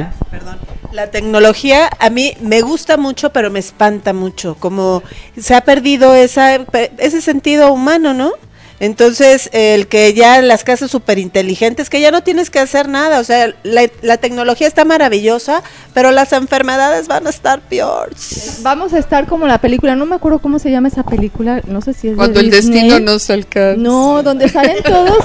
No, no, no. Ya nos alcanzó y nos rebasó. No, es una película donde donde sale la gente que no camina, así de pi- como Pixar, en donde los, las, la gente es gorda, gorda. Está tan gorda que ya, ya tienen que ir en carritos. No, no, No no, camina, Yo no ya estoy a dieta, ¿eh? Es en la de Wally. Bueno, ya como sano. Sí, ándale, la de, es la de Wally, ¿verdad? Sí. Por, Y no caminan precisamente por eso, porque todo lo hace ya la tecnología, ya nada, nadie se mueve, nadie nada, y todo lo hacen acostados en unas Debe- todo el mundo debemos de ver esta película. ¿Y qué Así tal las cucarachas, las reinas del mundo, eh? Sí, claro. ¿Qué tal las cucarachas, las reinas del mundo en esa película precisamente? Bueno, en- y en la realidad, ¿no? Creo Sí, que es sí, el, es el- el animal este con más poder para sobrevivir de cualquier otro, ¿eh? Incluso a la, a la bomba las atómica. Cosas, a las cosas nucleares, es Ah, impresionante. qué, qué- ¿no? qué barbaridad. ¿Y entonces qué va a pasar? Un mundo plagado de cucarachas sin humanos. O sea, no. pues, no pues sí, pensar. pues sí, puede llegar a pasar. Oye, horror. sí, y las cucarachas también estaban en el de Bueno, la ventaja es que ya no las voy a ver. Que, que, le- que Ceci no quiere platicar porque le da miedo y se fue para, ¿verdad? Nos fuimos hasta las cucarachas, pero ¿qué crees que las cucarachas también estaban en el castillo? Ay, Entonces, regresamos al sí. castillo. Y regresamos al tema. Eso, gracias. Y era- y aparte bien. eran cucarachas con- Gracias. Siempre Oye, retomar, retomar, ya- retomar ya- el y tema. aparte eran Claro, cucarachas claro. con dientes, ¿eh? Eran Eso, estuvo perfecto, mi chupasangre. Ah, Eran cucarachas chupasangre, ¿no? No, no, no, no. Ya, ya me vas a salir con un Duval. chupacabras. Bueno, Eh, ¿Verdad? El conde Duval. ¿Ese ah, existió? niñas, moción, moción. El, el, el- a ver, dime. Eso de cucarachas, si no me gustan las cucarachas, menos Chupasangre, ¿no? chupas- Bueno, pues existen las sanguijuelas. Bueno, pero Es más, es vamos más- a regresar al tema. Pues es que se- ahí dice- está el tema. Ahí, que no, ¿No? había en ese casti en esos castillos? Me Drácula, imagino que... Drácula era una sanguijuela humana. Sí, claro, claro. Bueno, pero además, humano. ¿qué, qué Perdón, pero tantos las animales no? tienen sus cosas buenas porque las ponen también como terapia y todo. ¿eh? Bueno, que no pero a ver, regresando a los castillos. ¿A cuál? ¿Al de Drácula? Al de Drácula, Ajá. al fin Castillo, Ajá. ¿Qué tantas enfermedades no habría? No, Claro, ima- imagínate las claro, ratas, sí. bueno, pues la, la- la- las Oye, pestes, no había ¿no? cloro, no había cloro para limpiar todo el, el- el- la sangre que este señor dejaba, ¿no? No había nada de esos limpiadores, el cloro y todo Oigan, eso. y, y cambiando, bueno, no cambiando, sino, ¿se acuerdan de una escena increíble de una película? Yo insisto con el santo. Entonces entra el santo al Vamos a hacer un programa del santo. Sí, Prometido. Es más, la pero- entrevista pero de- prometida. pero primero Blue Demon. Ah, bueno, tú vas a primero ser- empezamos con Blue. Ya tendremos la contraparte. Ya a ver si Eduardo quiere santo. ser el santo. Oye, pero hay una escena, hay una, la Tonín, hay, hay, o el cavernario Galín. No, no, ya dijiste Oye. Blue Demon y Blue Demon. Oye, pero hay una escena maravillosa que entra, que entra el santo al castillo, obviamente, de Drácula. Y entonces le salen, ya saben, ¿no? Todo, todos los monstruos luchadores, ¿no? O sea, y entonces salen vampiros luchadores para, para enfrentar al santo y son demasiados contra él. Y entonces el santo se, se le prende el, el- el coco y de repente se pone, ya ves que su vestimenta es plateada Sí. y ellos le tienen miedo a, a- a la plata y se pone como una cruz Sí. y los vampiros empiezan a tapar porque es, es una cruz plateada perfecta. No, qué cena, no. a mí No, no, no, ya hablaremos de fondo porque el santo con Blue Demon, Así es. ese dueto fue maravilloso en el cine. Sí. Todavía mucho de qué hablar. Y bueno, las cantidades de personas que iban a verlos al cine. Así es. Bueno, cuando yo era niña, es que vamos a ir a ver al santo, todos los primos y todo el mundo. Y vamos a Blue Demon. Todo el mundo traía una máscara. Era de verdad algo impresionante. No, pero aparte, fíjate. Bueno, pero retomemos esto de los castillos. No se me dispersa. No se A me ver, dispersa. nos- pero nos a Regresemos meter. a los castillos, porque hoy el tema es de castillos. Porque aparte de todo ese castillo es tan chistoso porque de verdad que es tenebroso, ¿eh? ¿Cuál? Mm, El de, el de Drácula. Transilvania, el de, sí, el de Drácula. Ajá. Es tenebroso, o sea, tú lo ves y sí se ve tenebroso. O sea, muy ad hoc al que vivió ahí. Sí, era un, era un castillo. eh, de por sí los castillos, en general, bueno, pues por el tipo de construcción y porque no había oportunidades, son, son, son con ventanas cortas, son con ventanas chicas, ¿no? Este era más. Y aparte de todo, este, si era, si era Más lúgubre. eh, más lu- y aparte era impresionante porque es, es un castillo con unos picos terribles así en forma de cono. O sea, hazte cuenta como si fuera un colmillo al revés. Entonces sí eran, era, era, era verdaderamente, y aparte rodeado, era un castillo muy, muy padre, es un castillo muy padre porque está rodeado de vegetación, de árboles, y surge como de entre los árboles, ¿no? Entonces, este, pues vale la pena ir a visitarlo, ¿no? Sí, sí, sí, sí. Bueno, que, eh, imaginándonos todo. Con un, con un collar Crucifijo de en los... ajo. Ay, no, no, no, qué cosa. crucifijos y todo Imagínense, eso, y ya en el tiempo. Yo mejor entro con mi máscara del santo. Y, y haces la forma de cruz. Exacto. Más seguro. Yo creo que más seguro, más marrado. Pero oigan, qué cosa, ¿verdad? Que imaginarnos estar en este tiempo, en el tiempo medieval, con los castillos, con todas las enfermedades. Imagínense la cocina insalubre. Ay, Bueno, sí. ¿cuántos reyes no tenían enfermedades? ¿Cuántos? Claro, y se morían horrible y es. llenos de, de Gangrena y de cuestiones que no podían aliviar por su cuarto por no podían mismo. no podían pasar porque eran unos olores te- olores terribles. Sí, yo me imagino mucho el olor. Pero bueno, ya para- después Ajá. este inventaron el el jabón y ya estaba más limpiecito los castillitos, ¿no? Bueno, ustedes se imaginaron la cocina, yo me estaba imaginando el baño. No, no, pues Ima- no. por eso, Había fosas exactamente, sépticas, ¿no? imagínate cómo, cómo estaba el asunto, ¿no? Y sí, claro, era una... Sí salió era- un cocodrilo, o sea, Sí, no, no, no, sí, sí. fácil. o sea, Y, gor- y- y gorditos los cocodrilos. y gorditos. Aparte- Ay, qué cosa, Dios mío. Sí, no, Sí. le debemos a Luis XV que haya mejorado la situación. Sí, sí, sí. Pero bueno, estos castillos, por ejemplo, la función que tú dices era el miedo, era por lo mismo del miedo la, protección. ¿Y qué pasa cuando eran los castillos abordados por el enemigo? Pues ya se quedaban con él, es obvio. Entonces ya pasaban de mano. ¿Qué, qué cosa, ¿no? Que, ah, vamos por este castillo y vamos, esa es la tierra, ya ganamos esto y ahora sí era por la mala. Sí, claro. malagueña. Sí, sí, sí.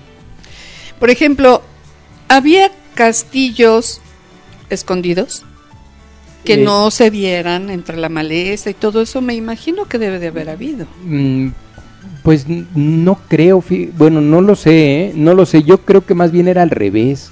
Yo creo que tenían que ten- tenían que sobresalir porque lo que te tenían que infundir es miedo, no es como si trajeras una quieres ir a este ahí a hacer pleito con una banda, pues y vas a llevar la pistola, pues normalmente la, llevarías este para que vean, ¿no? Yo pienso que es al más bien al revés, pero fíjate que esto de los castillos sí, sí es, es, es todo un tema, es todo un tema importantísimo y sobre todo las construcciones tan altas en una época tan difícil, ¿no? Porque, porque esa es otra cosa, ¿cómo le hacían para construir sin castillo, o sea, sin castillos me refiero a castillos eh, arquitectónicos, sin traves, ¿cómo lo hacían, no? Sí. Fíjate que eh, en, en París, uno de los tantos castillos que hay, hay un castillo, no sé si es el Chambord o uno que se llama Chanoso, que eh, Leonardo da Vinci construyó la escalera y es una escalera muy particular. Eh, después les investigo el dato, cuál de los dos, eh, es una escalera, bueno, como Leonardo da Vinci era todo un... Era un genio. Era un genio, hizo una escalera genial, ¿no? Porque Como estaba él. como va subiendo y te vas, en, o sea, está la escalera, digamos, del lado izquierdo y del lado derecho, y entonces van cruzando las escaleras y tú vas subiendo las escaleras y ves a la persona del otro, del otro extremo, pero se van entrelazando. La verdad es maravilloso ese castillo. Este, les voy a decir, no me acuerdo si es alguno de los dos, el Chambord o el Chanosson. Este, Sí, es de, ¿no? de- en París hay un em, eh, un recorrido por los castillos maravillosos y este en uno de esos eh, está este castillo que después les, les comento. Ya comentaremos, haremos un- una entrevista a Leonardo da Vinci, Todos porque los castillos tienen su historia y Todos. todos los castillos tienen sus conspiraciones porque ninguno ninguno dejó de tenerlas. bueno, la conspiración es parte del ser humano. Sí. Yo creo que desde que y más el- en esos la medios, raza, ¿no? la raza existe, yo creo que ha habido esa conspiración de humanos contra humanos. Así es. Pero una de las cuestiones que después empezó a ser más intensa fue la época medieval, precisamente con los castillos, Sí. como bien menciona Mao, por el miedo. ¿Y qué pasa? Ahorita, por ejemplo, los tiempos actuales, pues es para que cada quien tenga su castillo. Lo que falta es Sí. eh, las herramientas y los recursos. Y el lugar- el que lugar. son muy pocos los que tienen los castillos. ¿no? Bueno, lo, eh, lo que pa- lo que pasa es que ya no ya no o bueno se supone ya no existe la esclavitud, entonces eso Bueno, se eso, eso eso no es posible ya, ¿no? Por eso ya no se han hecho construcciones de, de esas magnitudes y para ese tipo de gente. Fíjate que tengo un amigo que es arquitecto y que él también trabajó en el despacho muchos años. Él es español, pero él estudió en la, en la universidad, en la UNAM. Y él estudió en la UNAM, eh, trabajó en nuestro, en nuestro despacho y después se fue a España a, trabajar y regresó. Y me decía el otro día una cosa que me llamó mucho la atención. Dice, mira, fíjate que como es, él ha estado allá afuera, me dice, mira, por ejemplo, aquí en Europa la gente busca cosas chiquitas para vivir con lugares exteriores preciosos, ¿no? Y en México y en muchos países de, de América pensamos al revés, seguimos pensando en nuestra especie de castillito.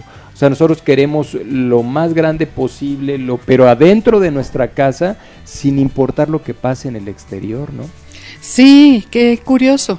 Pero así es, así funciona el ser humano, ¿verdad? Sí. Acuérdate, ¿se acuerdan ustedes del Pedregal? El Pedregal en la Ciudad de México. Sí, claro. Eran, ter- eran terrenos enormes en donde te pedían que el 70% del terreno fuera área verde. Entonces, pues era uno, era, era unas cosas, pues sí, muy bonitas, con unos jardines inmensos, preciosos. Pero ¿qué es lo, pero qué es lo que pasaba? Que bueno, las familias cuando son jóvenes, pues todo eso se disfruta, pero los hijos después se van y resulta que los señores grandes, eh, mayores, se quedaban con un problemón, ¿no? Porque se quedaban con una casa de dimensiones grandes, pero no para el terreno, y con un terreno que mantener un 70% de áreas verdes, ¿no? Exacto, nada funcional. Nada funcional. ¿sí? Funcionaba en su momento, pero después ya nada funcional. Es ¿Pasaba correcto. lo mismo con los castillos? ¿Que algún día llegaron a ser no funcionales? Yo pienso que sí, yo pienso que sí. Eh, creo que en el momento que dejaron de funcionar los, los castillos, bueno, pues se convirtieron en grandes museos, ¿no? Pero, pero finalmente creo que son, acuérdense que la arquitectura es el testigo insobornable de la historia, ¿no? Claro. Y Perdón, me gustaría también mencionar el único castillo que tenemos en América.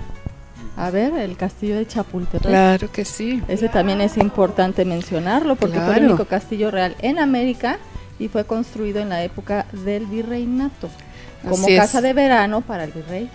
Claro, y una de las cuestiones importantes es que fue eh, un castillo que salió a la luz en el cine con los hermanos Lumière, cuando en 1889 traen el cine, que ya tendremos en Me gusta el cine, toda esta cuestión de los principios de lo que es el cine. Y bueno, pues la primera película sale, la primera película en México. Sale Porfirio Díaz montando su caballo en el castillo de Chapultepec. Es la primera película mexicana. Hay otras anteriores que son así como pequeñas, que salen de una fábrica, hay unos niños que están en una como periquera. pero tienen, eh, eh, eh, pero el, primer cortometraje fue Porfirio Díaz en su caballo, precisamente. eh, los hermanos Lumière, imagínense a quién iban a elegir para que fuera el protagonista de la primera película, ¿verdad? Sí. Y sale el castillo de Chapultepec, precisamente. Sí, sí, es una, una obra bellísima que, que fíjate que ya mucha gente no la, no la va a visitar. Y Tristemente, porque yo he ido varias veces y no me canso de ver detalles nuevos. No, no, no, bueno, es un, es un lugar bellísimo, ¿no? Fíjate que nosotros ah, en México tenemos una, una casa y esta casa está cerca de la casa del indio Fernández y eh, pegada, sí, ver prácticamente parda con parda. Y, y la, la casa del indio Fernández me atrevería yo a decir que prácticamente era un mini, un mini castillo. Sí, me tocó estar ahí por cuestiones de trabajo. Ahí hicimos una película hace algunos años, Los Matones de mi pueblo. Y sí, grabamos ahí. Es un mini castillo, sí. ¿Sabes cuántos metros cuadrados tiene de construcción? No. Cuatro mil metros cuadrados de construcción y solo tiene tres recámaras y todo lo Tiene una torre. La sí, torre, tiene, tiene una torre, tiene caballerizas, que también en los castillos, por supuesto, tenía que haber caballos, ¿no? Sí, claro. Oye, y la famosísima y la famosísima historia de del caballo de Troya, ¿no? La, el engaño este del gran regalo La para- Ilíada, para, para entrar al, al castillo, ¿no? Sí, qué geniales somos los seres humanos. La verdad es que si no encontramos la entrada por un lado a algún castillo o a alguna situación, tenemos la siempre la alternativa, ¿no? Esos somos los seres humanos. Eh, en cuestión de, de castillos eran un poquito inviolables, por lo que tú estás mencionando, el castillo de Troya fue una estrategia maravillosa, porque de otra forma no podían entrar, ¿no? Es correcto. No, oye, pero aparte en la, en la parte fantasiosa también buscaban, ¿no? Porque entonces, ¿cómo entrabas al castillo? Pues con los dragones, ¿no? Claro, claro. entonces, claro. los por eso era, era muy recurrente que en donde había castillos, también tenía que haber en la historia un dragón, ¿no? Sí, que habrá que ver qué tan cierto hay que ten- tuvieran algún monstruo que en aquel entonces fuese considerado dragón, porque hay en la historia animales pues así como eh, tipo dragón y cuestiones que también han de haber tenido en los castillos y no dudo ni tantito. Por ejemplo, está el desmo, claro, el, el, de- el demonio de. Tasmania, es, es, es un animal que no es muy grande, pero bueno, pues por algo se le llama el demonio de Tasmania. Ya sabrán lo que hace esta, El- esta el- el- piececita de alhaja de animalito, ¿no? Que está Sí. en Australia precisamente. Bueno, está extinto. Está, está extinto el demonio. Tristemente ya extinto como muchas otras. Oye, ¿qué crees que se nos eh, olvidó especies. decir de los castillos? ¿Qué? Que también había cámaras de tortura. Ah, no, no, pues bueno. Es que eso eso es también se algo terrible. No, las ma- la mazmorra, bueno, pues sí era el lugar inhóspito en donde los en donde los ponían Y a los catacumbas, porque también había ca- había catacumbas, pero también había lugares este para para torturar, para torturar, ¿no? Me tocó el otro día ir a una exposición eh, allá también en la Ciudad de México sobre los métodos de tortura. Ay, no, no, eran unas cosas in- el museo de la Ay, tortura. que se, ya que quede abolido todo eso, por favor, humanidad, crezcamos. Es increíble que sigan las prácticas en la humanidad de cosas, de cuestiones sanguinarias. ¿Por qué no crecemos? ¿Por qué no tenemos una mejor postura para este mundo que además ya nos estamos acabando? Pero, pues, qué difícil es el tener estos. eh, que las cámaras de tortura, Sí. debería de verse, eh, debería de haber otra cuestión totalmente diferente.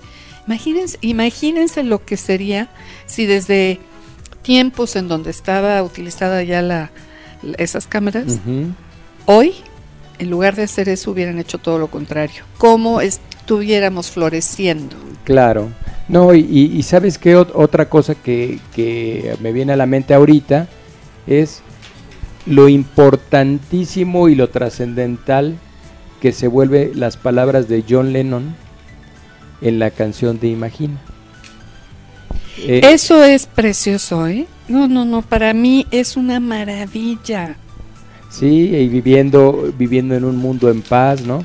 Y luego diciendo, yo sé que tú puedes decirme que yo soy un soñador, pero somos muchos más, ¿no? Sí, es, la verdad es, es, es cuando adquiere una, un- una relevancia increíble esta, esta, esta, esta canción, ¿no? Sí, yo creo que...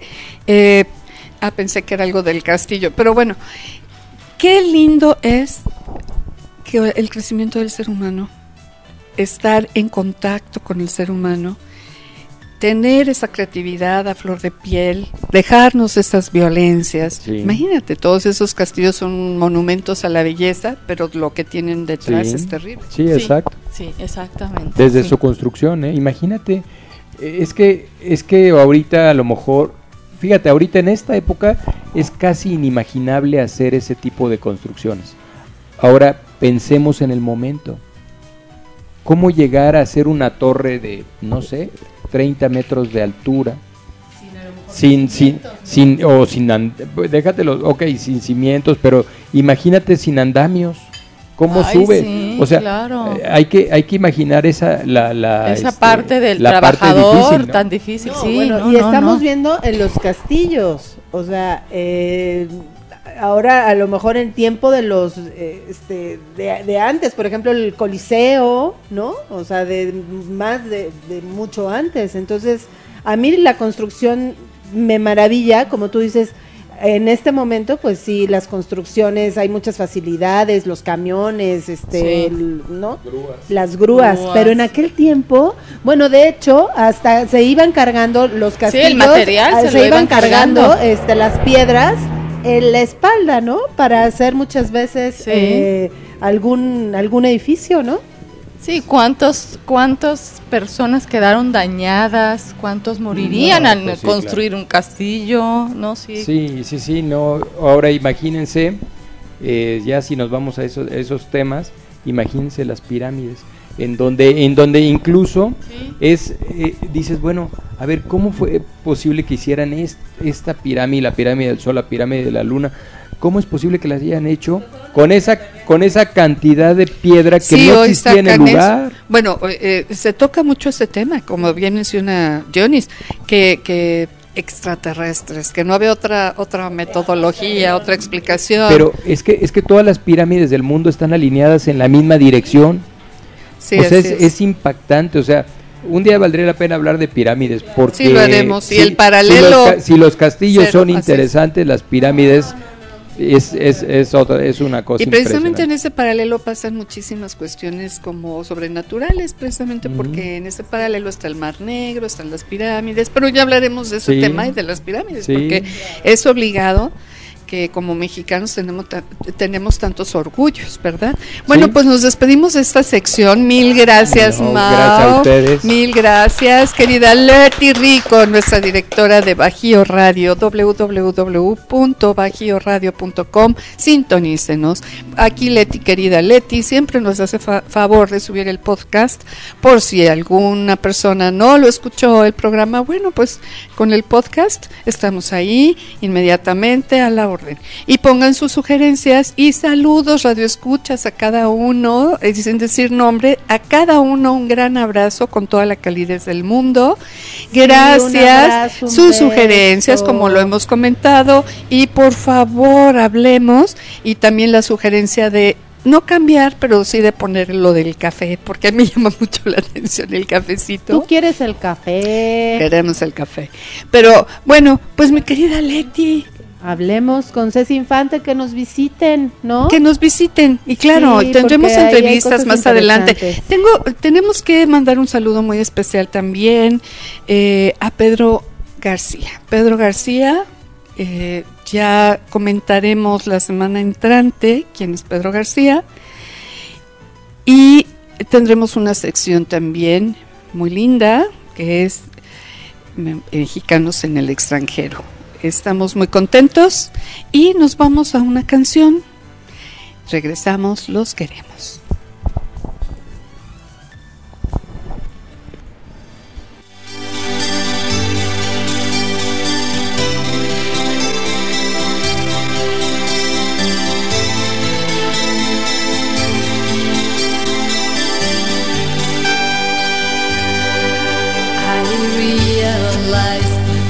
Part of love is meaningless and you don't count for much, but I'm not letting go.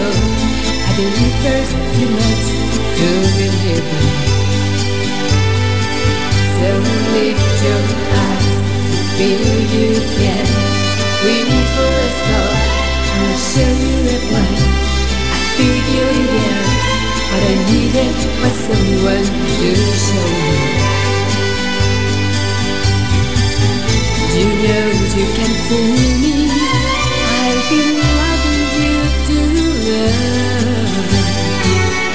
It started so easy to want to carry on.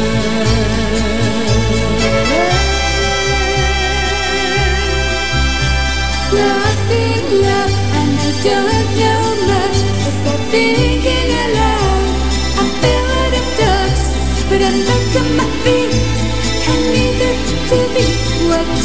sometimes.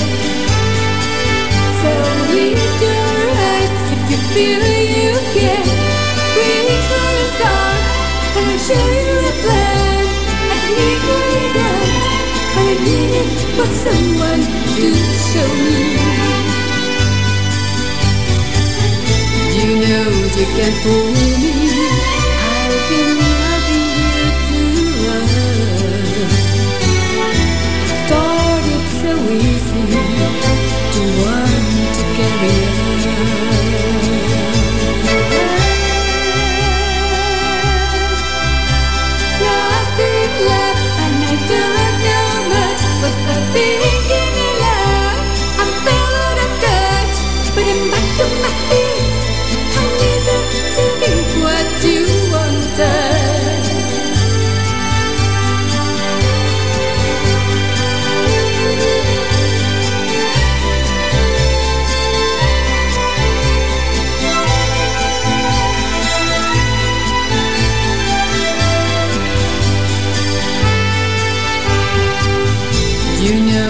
Can fool me. I've been loving you too long. It started so easy to want to carry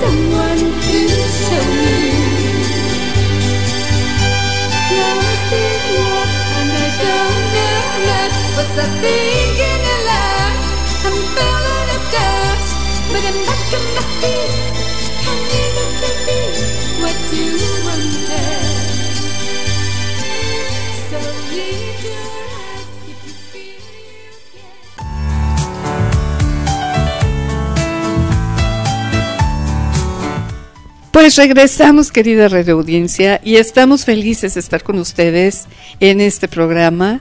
Y bueno, pues querido arquitecto, seguimos aquí. Eh, tenemos que mencionar, querido arquitecto Mauricio Muñoz Anchondo, Moni Erce y Diony Erce, querida Leti Rico, nuestra querida directora de Bajío Radio. Tenemos que mencionar y darle el crédito a Sabri. ¿Por qué? A ver, Mau. Sí, no, esta Sabri que de veras ahora sí se pulió y de todos lados. Está haciendo Primer- una producción increíble, Sí, ¿eh? ayudando sí, a la producción. verdad, sí. Y aparte, A ver, pero di por qué. a mí, a mí, bueno, una fue la, la, la producción del cuento, ¿no? Así, eso nos ayudó mucho. Eso. Y por otro lado, a mí me ayudó con la investigación de los castillos. Es que está haciendo realmente. Yo, no, eh, no, es, que, tengo, fíjate- tengo mi secretaria.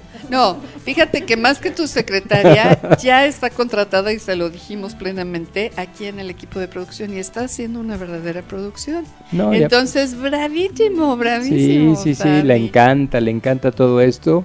Y bueno, pues adelante, ¿no? Adelante, ya contamos con ella. Gracias, Chabri. Gracias, Sabri muchas Muñoz. gracias. Gracias. Y ya estará con, y también estará, está, Estefara, ¿eh? Pensé en Estefara. Pensé en Stephanie. Stephanie González. Bueno, Estefara. Estefara. Se valen las rebusnancias del día. bueno, pues vámonos a una sección que también le va a interesar mucho a Mauricio. Ay, sí, Seguimos en el tema. Hoy fue temático. tema. Historias y leyendas. ¿De qué, mi querida Moni?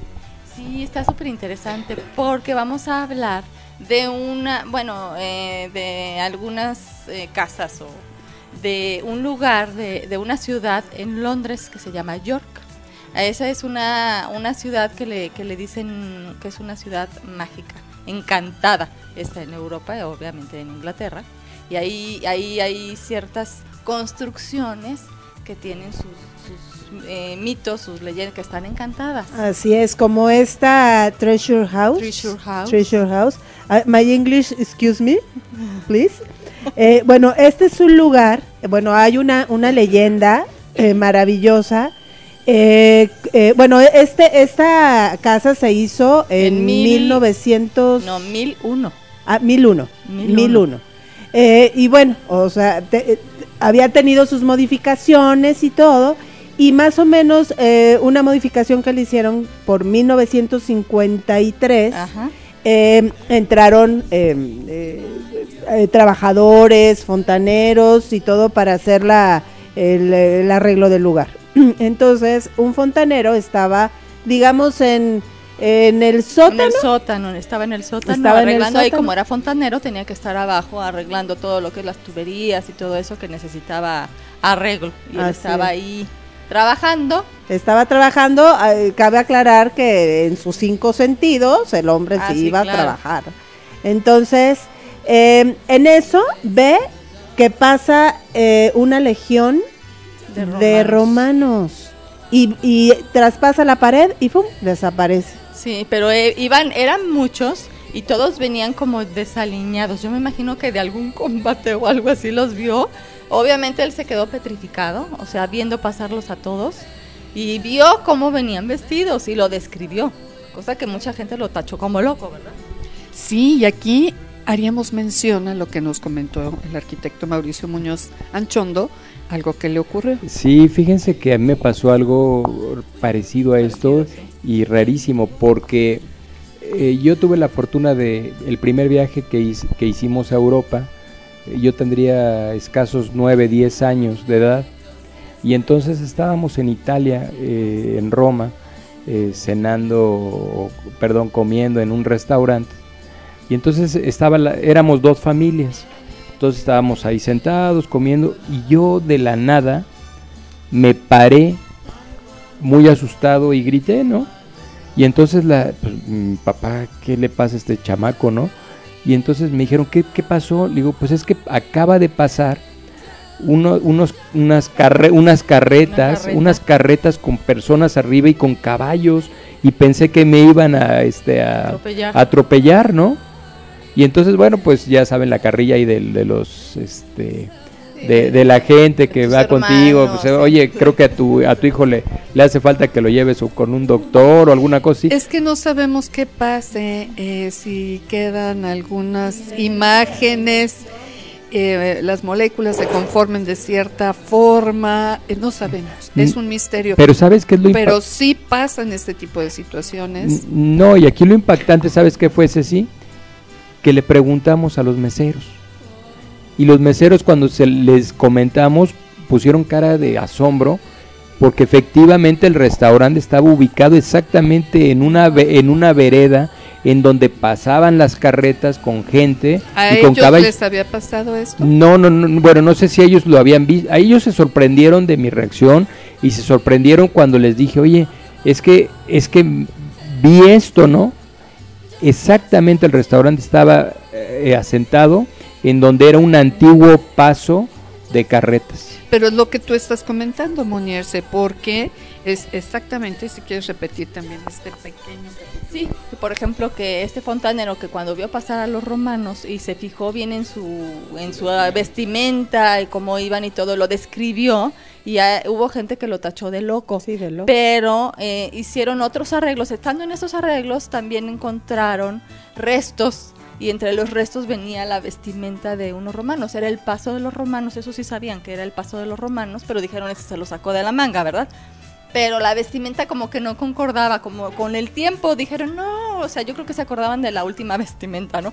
Pero no, resulta que sí, los restos que encontraron eran exactamente como Sí, lo porque el él. fontanero decía que tenían, que él había visto a un soldado romano con su escudo del lado izquierdo y redondo. eh, y redondo. Y, que, y todos decían que era cuadrado. Exactamente, entonces decían, no, no, no, no concuerda, era del lado izquierdo, estás Sí. loquito, no, y esto y se lo como era el paso de los mano. romanos, ese se lo está inventando. Exacto, y cuando encuentran los restos de, de aquel, aquellos eh, armaduras y todo, se dan cuenta que efectivamente, o sea, en la historia decía que era del otro lado el escudo, pero en la realidad cuando encuentran estos restos, Sí. ven que era como los describía el Sí, fontanero, ¿no? Sí. Pero aparte esta, esta ciudad de York, que está en Inglaterra, es muy famosa, conocida porque como, como encantada. Entonces tienen sus trayectos donde tú te vas en tus tours para hacerte un, un trayecto de casas encantadas. Y se trata de eso, de los fantasmas, ¿no? A ver, en esta casa se dice que, que se apareció, se aparece así. Entonces está bien interesante. Sí, pero a- ahí habría que hacer eh, la, la, pues no investigación, sino una pequeña búsqueda de si había la tecnología. ¿De qué año estás hablando? No, por ejemplo, esto es súper antiguo, no vea tecnología ni nada. Ahora, de cuando lo, lo que hacen hoy de llevar a ver las casas y todo esto, bueno, todavía se puede pensar que puede haber la tecnología, que porque pueden hacer esto con rayo láser, no sé, mil cosas, ¿no? Pero en aquel entonces no había nada de eso. Quizá la imaginación funciona al millón, pero estas cuestiones como le pasó a Mau, a Mauricio Muñoz Sanchondo, eh, muchas cuestiones que, que pasan de ese tipo que muchas veces dudan y piensan que la gente está un poquito fuera de, de orden. Sí, fíjate que ahorita que, que, que mencionan, a mí también me pasó, eh, una ocasión estuvimos en Roma y eh, fuimos al mercado romano. Entonces, eso que dices de las energías que se van quedando, eh, había un- unas escaleras eh, y teníamos que bajar y estaban muy angostas. Entonces, a la hora de ir bajando, fui sintiendo una vibra, o yo creo que yo era en aquel entonces, en otra vida, era marchanta, o algo pasó. Dijiste yo de aquí. Yo de aquí soy, entonces y no, tenías po- por no ahí tu pude, puesto. de verdad, íbamos bajando y se me iba enchinando la piel, no pude bajar. Me tuve que regresar porque fue imposible para mí, me entró un terror. Entonces yo dije, a ver, yo creo que aquí yo decía, pásale, pásale, marchante, marchante, o algo. En italiano. En italio, en italiano. Bueno, No sé. ¿qué, ¿qué cuestiones, verdad? Yo creo que es otro tema, pero sí, todo, todo encaja. A, a mí, a mí también me sucede, ¿eh? yo también, por ejemplo, o sea, son lugares, obviamente, donde pasa muchísima gente y donde hay vivencias desde años atrás. Entonces, obviamente hay energías que ahí se mueven, ¿no? Y yo supongo dimensiones, no lo sé. Pero a mí me sucede, por ejemplo, eso que dices tú de energías en hoteles, fíjate, curiosamente. Cuando como también es el paso de muchísima gente y todo, a mí me ha pasado en dos hoteles llegar, entrar a la habitación y, y me da miedo. Yo no soy miedosa, ¿eh? Y me da, siento una vibra que digo, ay Dios mío, o sea, esto no me gusta. Fíjense que sí. Y tomando ese tema de- de- del, del mello, alguna vez estuve en un hotel, nos bajaron en una ciudad de Estados Unidos, una de las más nevadas. Había una tormenta, venía de Chicago, hacia escala, pero ya no podemos salir al segundo vuelo, yo venía hacia México, y nos dejaron en un hotelito. Ese hotel, pues era antes, me estaba platicando el que estaba en la administración, mucho, muy antiguo. Bueno, pues llegamos todos los pasajeros y yo me fui a mi habitación. Me pongo a dormir, ¿verdad? Y de repente me despierta, de verdad, ¿eh? No fueron mis nervios. Un ring ring de una bicicleta, ring ring. Entonces ya abrí los ojos. ¡Ah, qué barbaridad! Ay, Ay, muchísimas muchas gracias. Bueno, vamos a poner una llamada de felicitación y pues muy agradecida. A ver. Sí, adelante. Marco, querido Marco, ¿cómo estás? Eh, Ceci, ¿Cómo estás, querido Marco? bien, gracias a Dios. ¿Y tú? Bien, feliz de escucharte, porque además, bueno, es un honor que tú, fundador de la radio, estés aquí hablando con nosotros. Así es. Eh, muchas gracias, este, sí, sí, muchas gracias, fundador de Radio Pit. Es un honor estar hablando contigo.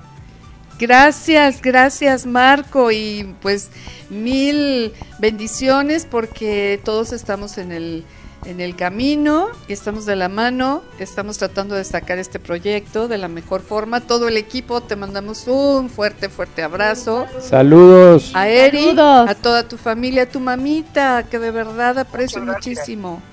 Gracias, Ceci, muchas gracias. Es un honor comunicarme. Bueno, estamos arrancando el 2018, así que eh, lleno de, llenos todos de proyectos, de actividades por realizar, pero Sí. sobre todo de buenas intenciones Sí, así es. las vamos a generar en acciones positivas.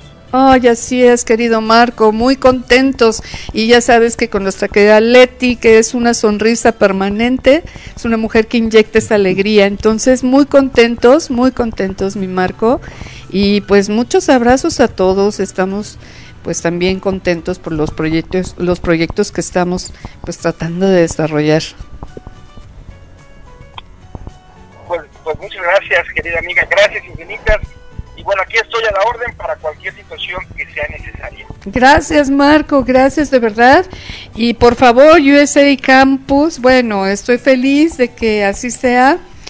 Muchas bendiciones. Estamos en super contacto y pues adelante, de la mano. Gracias, gracias, querido amigo. Gracias, un beso y bueno, tendremos que hacerle manita de porco a Leti para que acelere que yo vaya a visitar allá tierras leonesas ¿Ya? en breve para tener el gusto y privilegio no solo de saludarte a ti, Gracias. sino a toda la gente bueno. que está por allá y compartir como siempre cosas positivas. Así será y no nada de manita de puerco, es un honor, un gusto tenerte por aquí, ya estamos trabajando desde ahorita. Gracias Marco y prontito esperamos tenerte por acá. Gracias, te mando un abrazo, un beso y saludos para todos y para todas. Gracias, Gracias. Marco. Todo nuestro cariño. Saludos a Eri. Gracias. Gracias, querido Qué Marco. padre, Ay, ¿no? qué padre llamada. De verdad, Marco. Te agradecemos. Gracias, mi querida Leti, Leti Qué Rico. Qué padre llamada. Son esas llamadas que te llenan el alma, el corazón y que, pues, qué tanto esta güera hermosa con esa sonrisa puede enlazar, ¿verdad? Te agradecemos, Sí. mi querida Leti. Que por cierto, mañana tienen que escuchar Domingueando a las 11 de la mañana. Nos hizo el favor de invitar nuestra querida Leti. Un aplauso. Sí, muchas gracias. Mañana domingueando en tres, el combo, tres estaciones. Y ya dirá nuestra querida Leti, ¿qué va a pasar? Esténse muy, muy avispados para que vean ahí toda la información de 11 de la mañana a 1 de la tarde. Entonces, domingueando con Leti Rico. Y mañana estaremos invitados. Un aplausote porque tiene que empezar con toda la buena vibra. Sí, gracias. Marco. Oye, nos quedamos con el ring ring de la bicicleta. Ah, no, no, sí. Ay, pero con esa eso. llamada me dio este, ay, mucha emoción. Bueno, déjenme decirles que entonces me despierta el ring ring y ya, me- ya no pude dormir. Pero que me empieza así como dice Moni, como un miedo, como bien mencionas tú, mi Dionis también. Y, y, y lo que hice fue, pues me bajé a la recepción, pero antes de bajarme paso por un pasillo largo, largo, largo, no había una sola alma, y había una... em, máquina de refrescos. Estoy tocando el botón del elevador y solita oigo que cae un refresco Ay, y no había padre. nadie. Te, te dejo un refresquito. Sí, entonces ya que se abre, pues no había una sola ¿Y no persona. fuiste por el refresco? No, no, no, no, no, no soy tan valiente en ese sentido, ¿eh? O sea, No, Ah, yo no sé. ahí. no, no, pero por supuesto que se oyó la máquina funcionar y Sí. que caía algo. No, pues yo nada más volteé, vi Sí. el ruido, yo no sé qué pasó sé. Eh, me bajo a la, a, la, a la recepción y veo que había varias personas. Dije, "Uy, pues a mí les pasó lo mismo que a mí. Dije, segurito. Refresco. Todos, todos con su refresco menos yo, porque yo sí no me atreví. No, no es verdad. Pero sí había varias personas. No me atreví a preguntarles, ¿verdad? Pero ahí estuve hasta que me ganó el sueño. Llegó un momento en que me venció, ya serían las 3 de la mañana. Dije, bueno, con permiso, con fantasmas o sin ellos yo me voy a dormir. En la madrugada me despierto porque salí el vuelo muy temprano. Me estoy eh, secando el pelo y fue verdad, me desconectaron la secadora. O sea, no, dije, bueno, sí, algo tiene que haber aquí, muy mucho. tipo Hollywood. eh, seguramente, hay, ya sabes, ¿no? Tratas de todo lo, lo- Buscarle buscar la explicación. No, esto fue por esto. Y así fue como sobreviví al miedo. A mí, a mí lo que me sucedió, por ejemplo, en Acapulco, cuando entré, a- eh, bueno, llegamos y no había habitaciones, ya sabes, esas veces que llegas y no había habitaciones, entonces, este, me acuerdo que los de recepción, bueno, pues les damos tal, y voltea el otro, ¿sí se las dejamos? Pues sí, entonces ya, ya nos la dieron, era, era doble, me acuerdo, y ya entramos y yo sí sentí una vibra muy fea, la verdad, al entrar. Total que, bueno, para no, hacer el cuento largo, yo le, yo, yo sí comenté, dije, no, oigan, yo siento así como que feo aquí, iba Mariano muy chiquito, como de un año. Entonces, eh, eh, ya una de las veces este, estaba yo como sacando mis cosas de la, de la maleta, estaba agachada y siento como alguien me toma de la cintura. Entonces yo volteé y yo dije, ¿quién será? Mi mamá, Mauricio, alguien, ¿no? Volteé y no había nadie. Yo dije, ah, caray, no hay nadie. o sea, sí me dio miedo. Entonces comenté, comenté y me dijeron, ay, no, tú estás loca. Y en la noche, dormida, yo nunca había, es- nunca creí eso de que si te jalan los pies y que no sé qué, yo nunca lo creí. Pero de verdad, Bueno, sí, verdad, eso es otra sentí- historia. Luego platicamos de lo que poquito que Sí. sabemos de eso, ¿no? No es mentira, yo sentí cómo me, me, me agarraban los pies. O sea, no es que me jalaran, pero sí me estaban agarrando los pies. Entonces, no, yo pegué un brinco como que me caí de la cama. ¿Qué tal? ¿Qué tal? Oye, si hubiera sido una película hollywoodense, te hubieras asomado así tan, tan abajo de la cama a ver qué te había jalado los pies. Me, me tuve que asomar porque del brinco me caí de la cama. Entonces, Sí. ya ahí, ahí sí aproveché. Muy, muy todo. tipo mamá, la película de Guillermo del Toro. A ver Sí, qué hay abajo de la cama. platiqué y todo, no me creían, pero sí preguntamos en recepción y sí se voltearon a ver los de, los de la recepción. ¡Qué barbaridad! ahí, pero nos Siempre son que- padres estos temas, aunque nos den mello, pero el, el hablar de estos temas que ya hablaremos también en otros Vale la pena, programas. sí. Pero sabes que aparte de todo, no, no es, no forzosamente es de miedo. Mira, eh, hay, No, una, hay, hay- suspenso, hay una, hay una mujer que se llama Elizabeth, ahorita te digo, por ahí estaba, Elisa- Elizabeth Kubler-Ross, Ajá, que es la que inició con la tanatología. sí. Ella, es, esa es una historia interesantísima sí. porque es una mujer que empieza a tratar eso, pero luego le dan muchos casos de gente que moría y que resucitaba, o sea, que volvía de la muerte, o sea, murió un tiempecito. Que, que, que segundos estaban en el otro lado. Y entonces platicaba de historias muy interesantes, pero la más de todas es de una niña que, que bueno, muere, eh, se, se- se supone que se sale del cuerpo, empieza a decir, empieza a decir cómo estaba vestido el, el doctor, tal, tal, ya sabes, toda la gente que oía Sí. decía, no, pues claro, eh, recuerdos o lo que sea. Pero ¿qué crees? La niña era ciega. Entonces, ¿cómo es posible que hubiera visto siendo ciega de, pero ciega de, de nacimiento, ¿no? Sí. Este tema lo tocaremos también en otro programa. Uy, hay tela para increíble. Bueno, pues ya está siendo tiempo de despedirnos por el día de hoy. Mañana estamos como invitados con Leti Rico. domingueando. Domingueando. Gracias, mi Leti Sí. querida. Ya ven que Leti todavía, to- todo el día está sonriendo. Eso a mí me encanta de ella. Es, es su peculiaridad, ser feliz y dar felicidad. Y bueno, eh, también un abrazo tote muy cariñoso a nuestros amigos de Bachesa. ¿Por qué? Porque Bachesa es un restaurante oaxaqueño que ustedes conocen. Y Deliciosa por comida. favor vayan. Perla y Sí. Manuel los atenderán. Manuel Chico, increíblemente. Van a encontrar una variedad. ¿Qué tal los moles? Deliciosa la comida y me encantan los mojitos de todos los sabores. Es- no, deliciosa comida. Una delicia, ¿verdad? Deliciosa. Los chapulines, es prolongación. Los Prolongación. chapulines y los, perdón, los moles. Ay, a ver, a ver, a ver. Por favor, otra llamada. Ay, qué Llamada, bonito. llamada, llamada. Sí, bueno. Hola, mi querida Ceci. Ay, ¿quién habla? Mari Rico, ¿cómo que quién habla? Mari, querida. Bravo, Mari, hermosa. Hola, Mari. ¿Cómo está Vicky? ¿Cómo estás tú? Muy, muy bien, creciendo enorme y bueno, ya casi lista para, para tener su propio programa hasta el debe. Ah, lo creo. ¿Tiene casi el mes o ya cumplió el mes? Hoy cumple un mes. ¡Oh, bravo! Ay, felicidades, Ay, Mari. Happy month. A nuestra querida. Vicky, que es de verdad una victoria el que ella esté con bien y bendecida. Ay, mi querida Mari, nos alegra muchísimo tu llamada. Felices de estar en este proyecto con todos. Gracias, mi querida Mari. No, al contrario, Ceci, gracias a ti y gracias a todo tu equipo. Ay, gracias, querida Mari. Tú eres parte de y fundamental, igual que Leti. Eh, ahorita tuvimos la llamada de Marco Ontivero y bueno, también un gusto tremendo, un gusto tremendo estar con ustedes enlazados en pro de hacer lo mejor que podamos de equipo. Gracias, mi Mari, por todo tu apoyo, por mi querida Leti también este apoyo. Y Vicky, que ya pronto tendrá su programa, porque Así es. a cómo va con esta mamá y con esta tía, gu, yo creo que al rato ya nos va a invitar a su programa. Así es, así es, mi querido Ceci.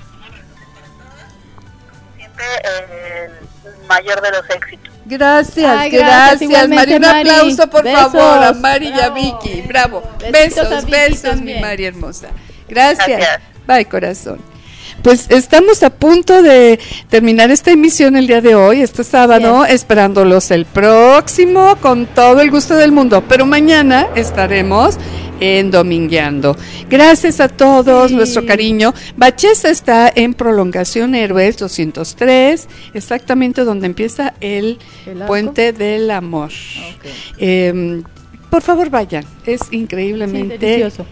No delicioso y además muy divertido estar ahí. Los, les mandamos muchos besos y abrazos, queridos amigos de Bachesa. Es, ¿qué, qué creen que quiere decir Bachesa? Bachesa, lugar mágico. Y sí es un lugar mágico. Ay, sí. Muchas gracias a todos Muchas y gracias. nos vemos. Gracias. Gracias a Gracias, todos. Mao, por estar Bye, aquí. bye, gracias, gracias. a todos. Los queremos.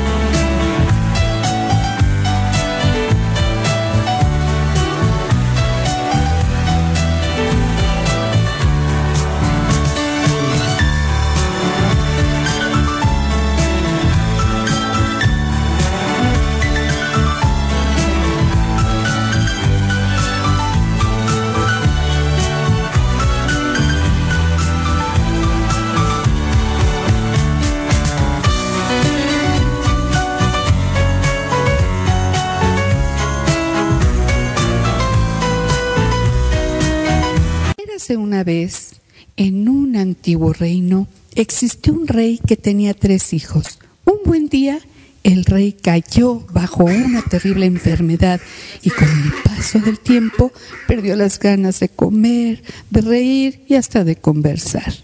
Preocupados por la salud de su padre, los tres príncipes buscaban cualquier remedio que ayudara a curarlo, pero todos sus intentos eran en vano. Cuando ya no sabían qué hacer, se les acercó entonces un extraño anciano y les dijo lo siguiente. Vuestro padre sufre una grave enfermedad, una enfermedad que solo se cura con agua mágica. Y tan pronto terminó de hablar, el anciano desapareció ante los ojos de los príncipes. Sin dudarlo ni un segundo, el mayor de los hermanos ensilló su caballo y marchó a toda velocidad hacia el bosque. A mitad de camino se tropezó con un duendecillo azul que cruzaba el camino justo en ese momento. ¿A dónde vas, jovenzuelo? Preguntó el duende. ¿A ti qué diablos te importa, enano? Quítate de mi camino. Gritó el príncipe sin contemplación. Pero aquel duende era una criatura mágica y tanto se enfureció por aquella respuesta que maldijo al chico desviando su camino hacia un bosque encantado. Al ver que su hermano no regresaba, el mediano de los príncipes decidió ensillar también su caballo y salir a buscar el agua de la vida para su padre.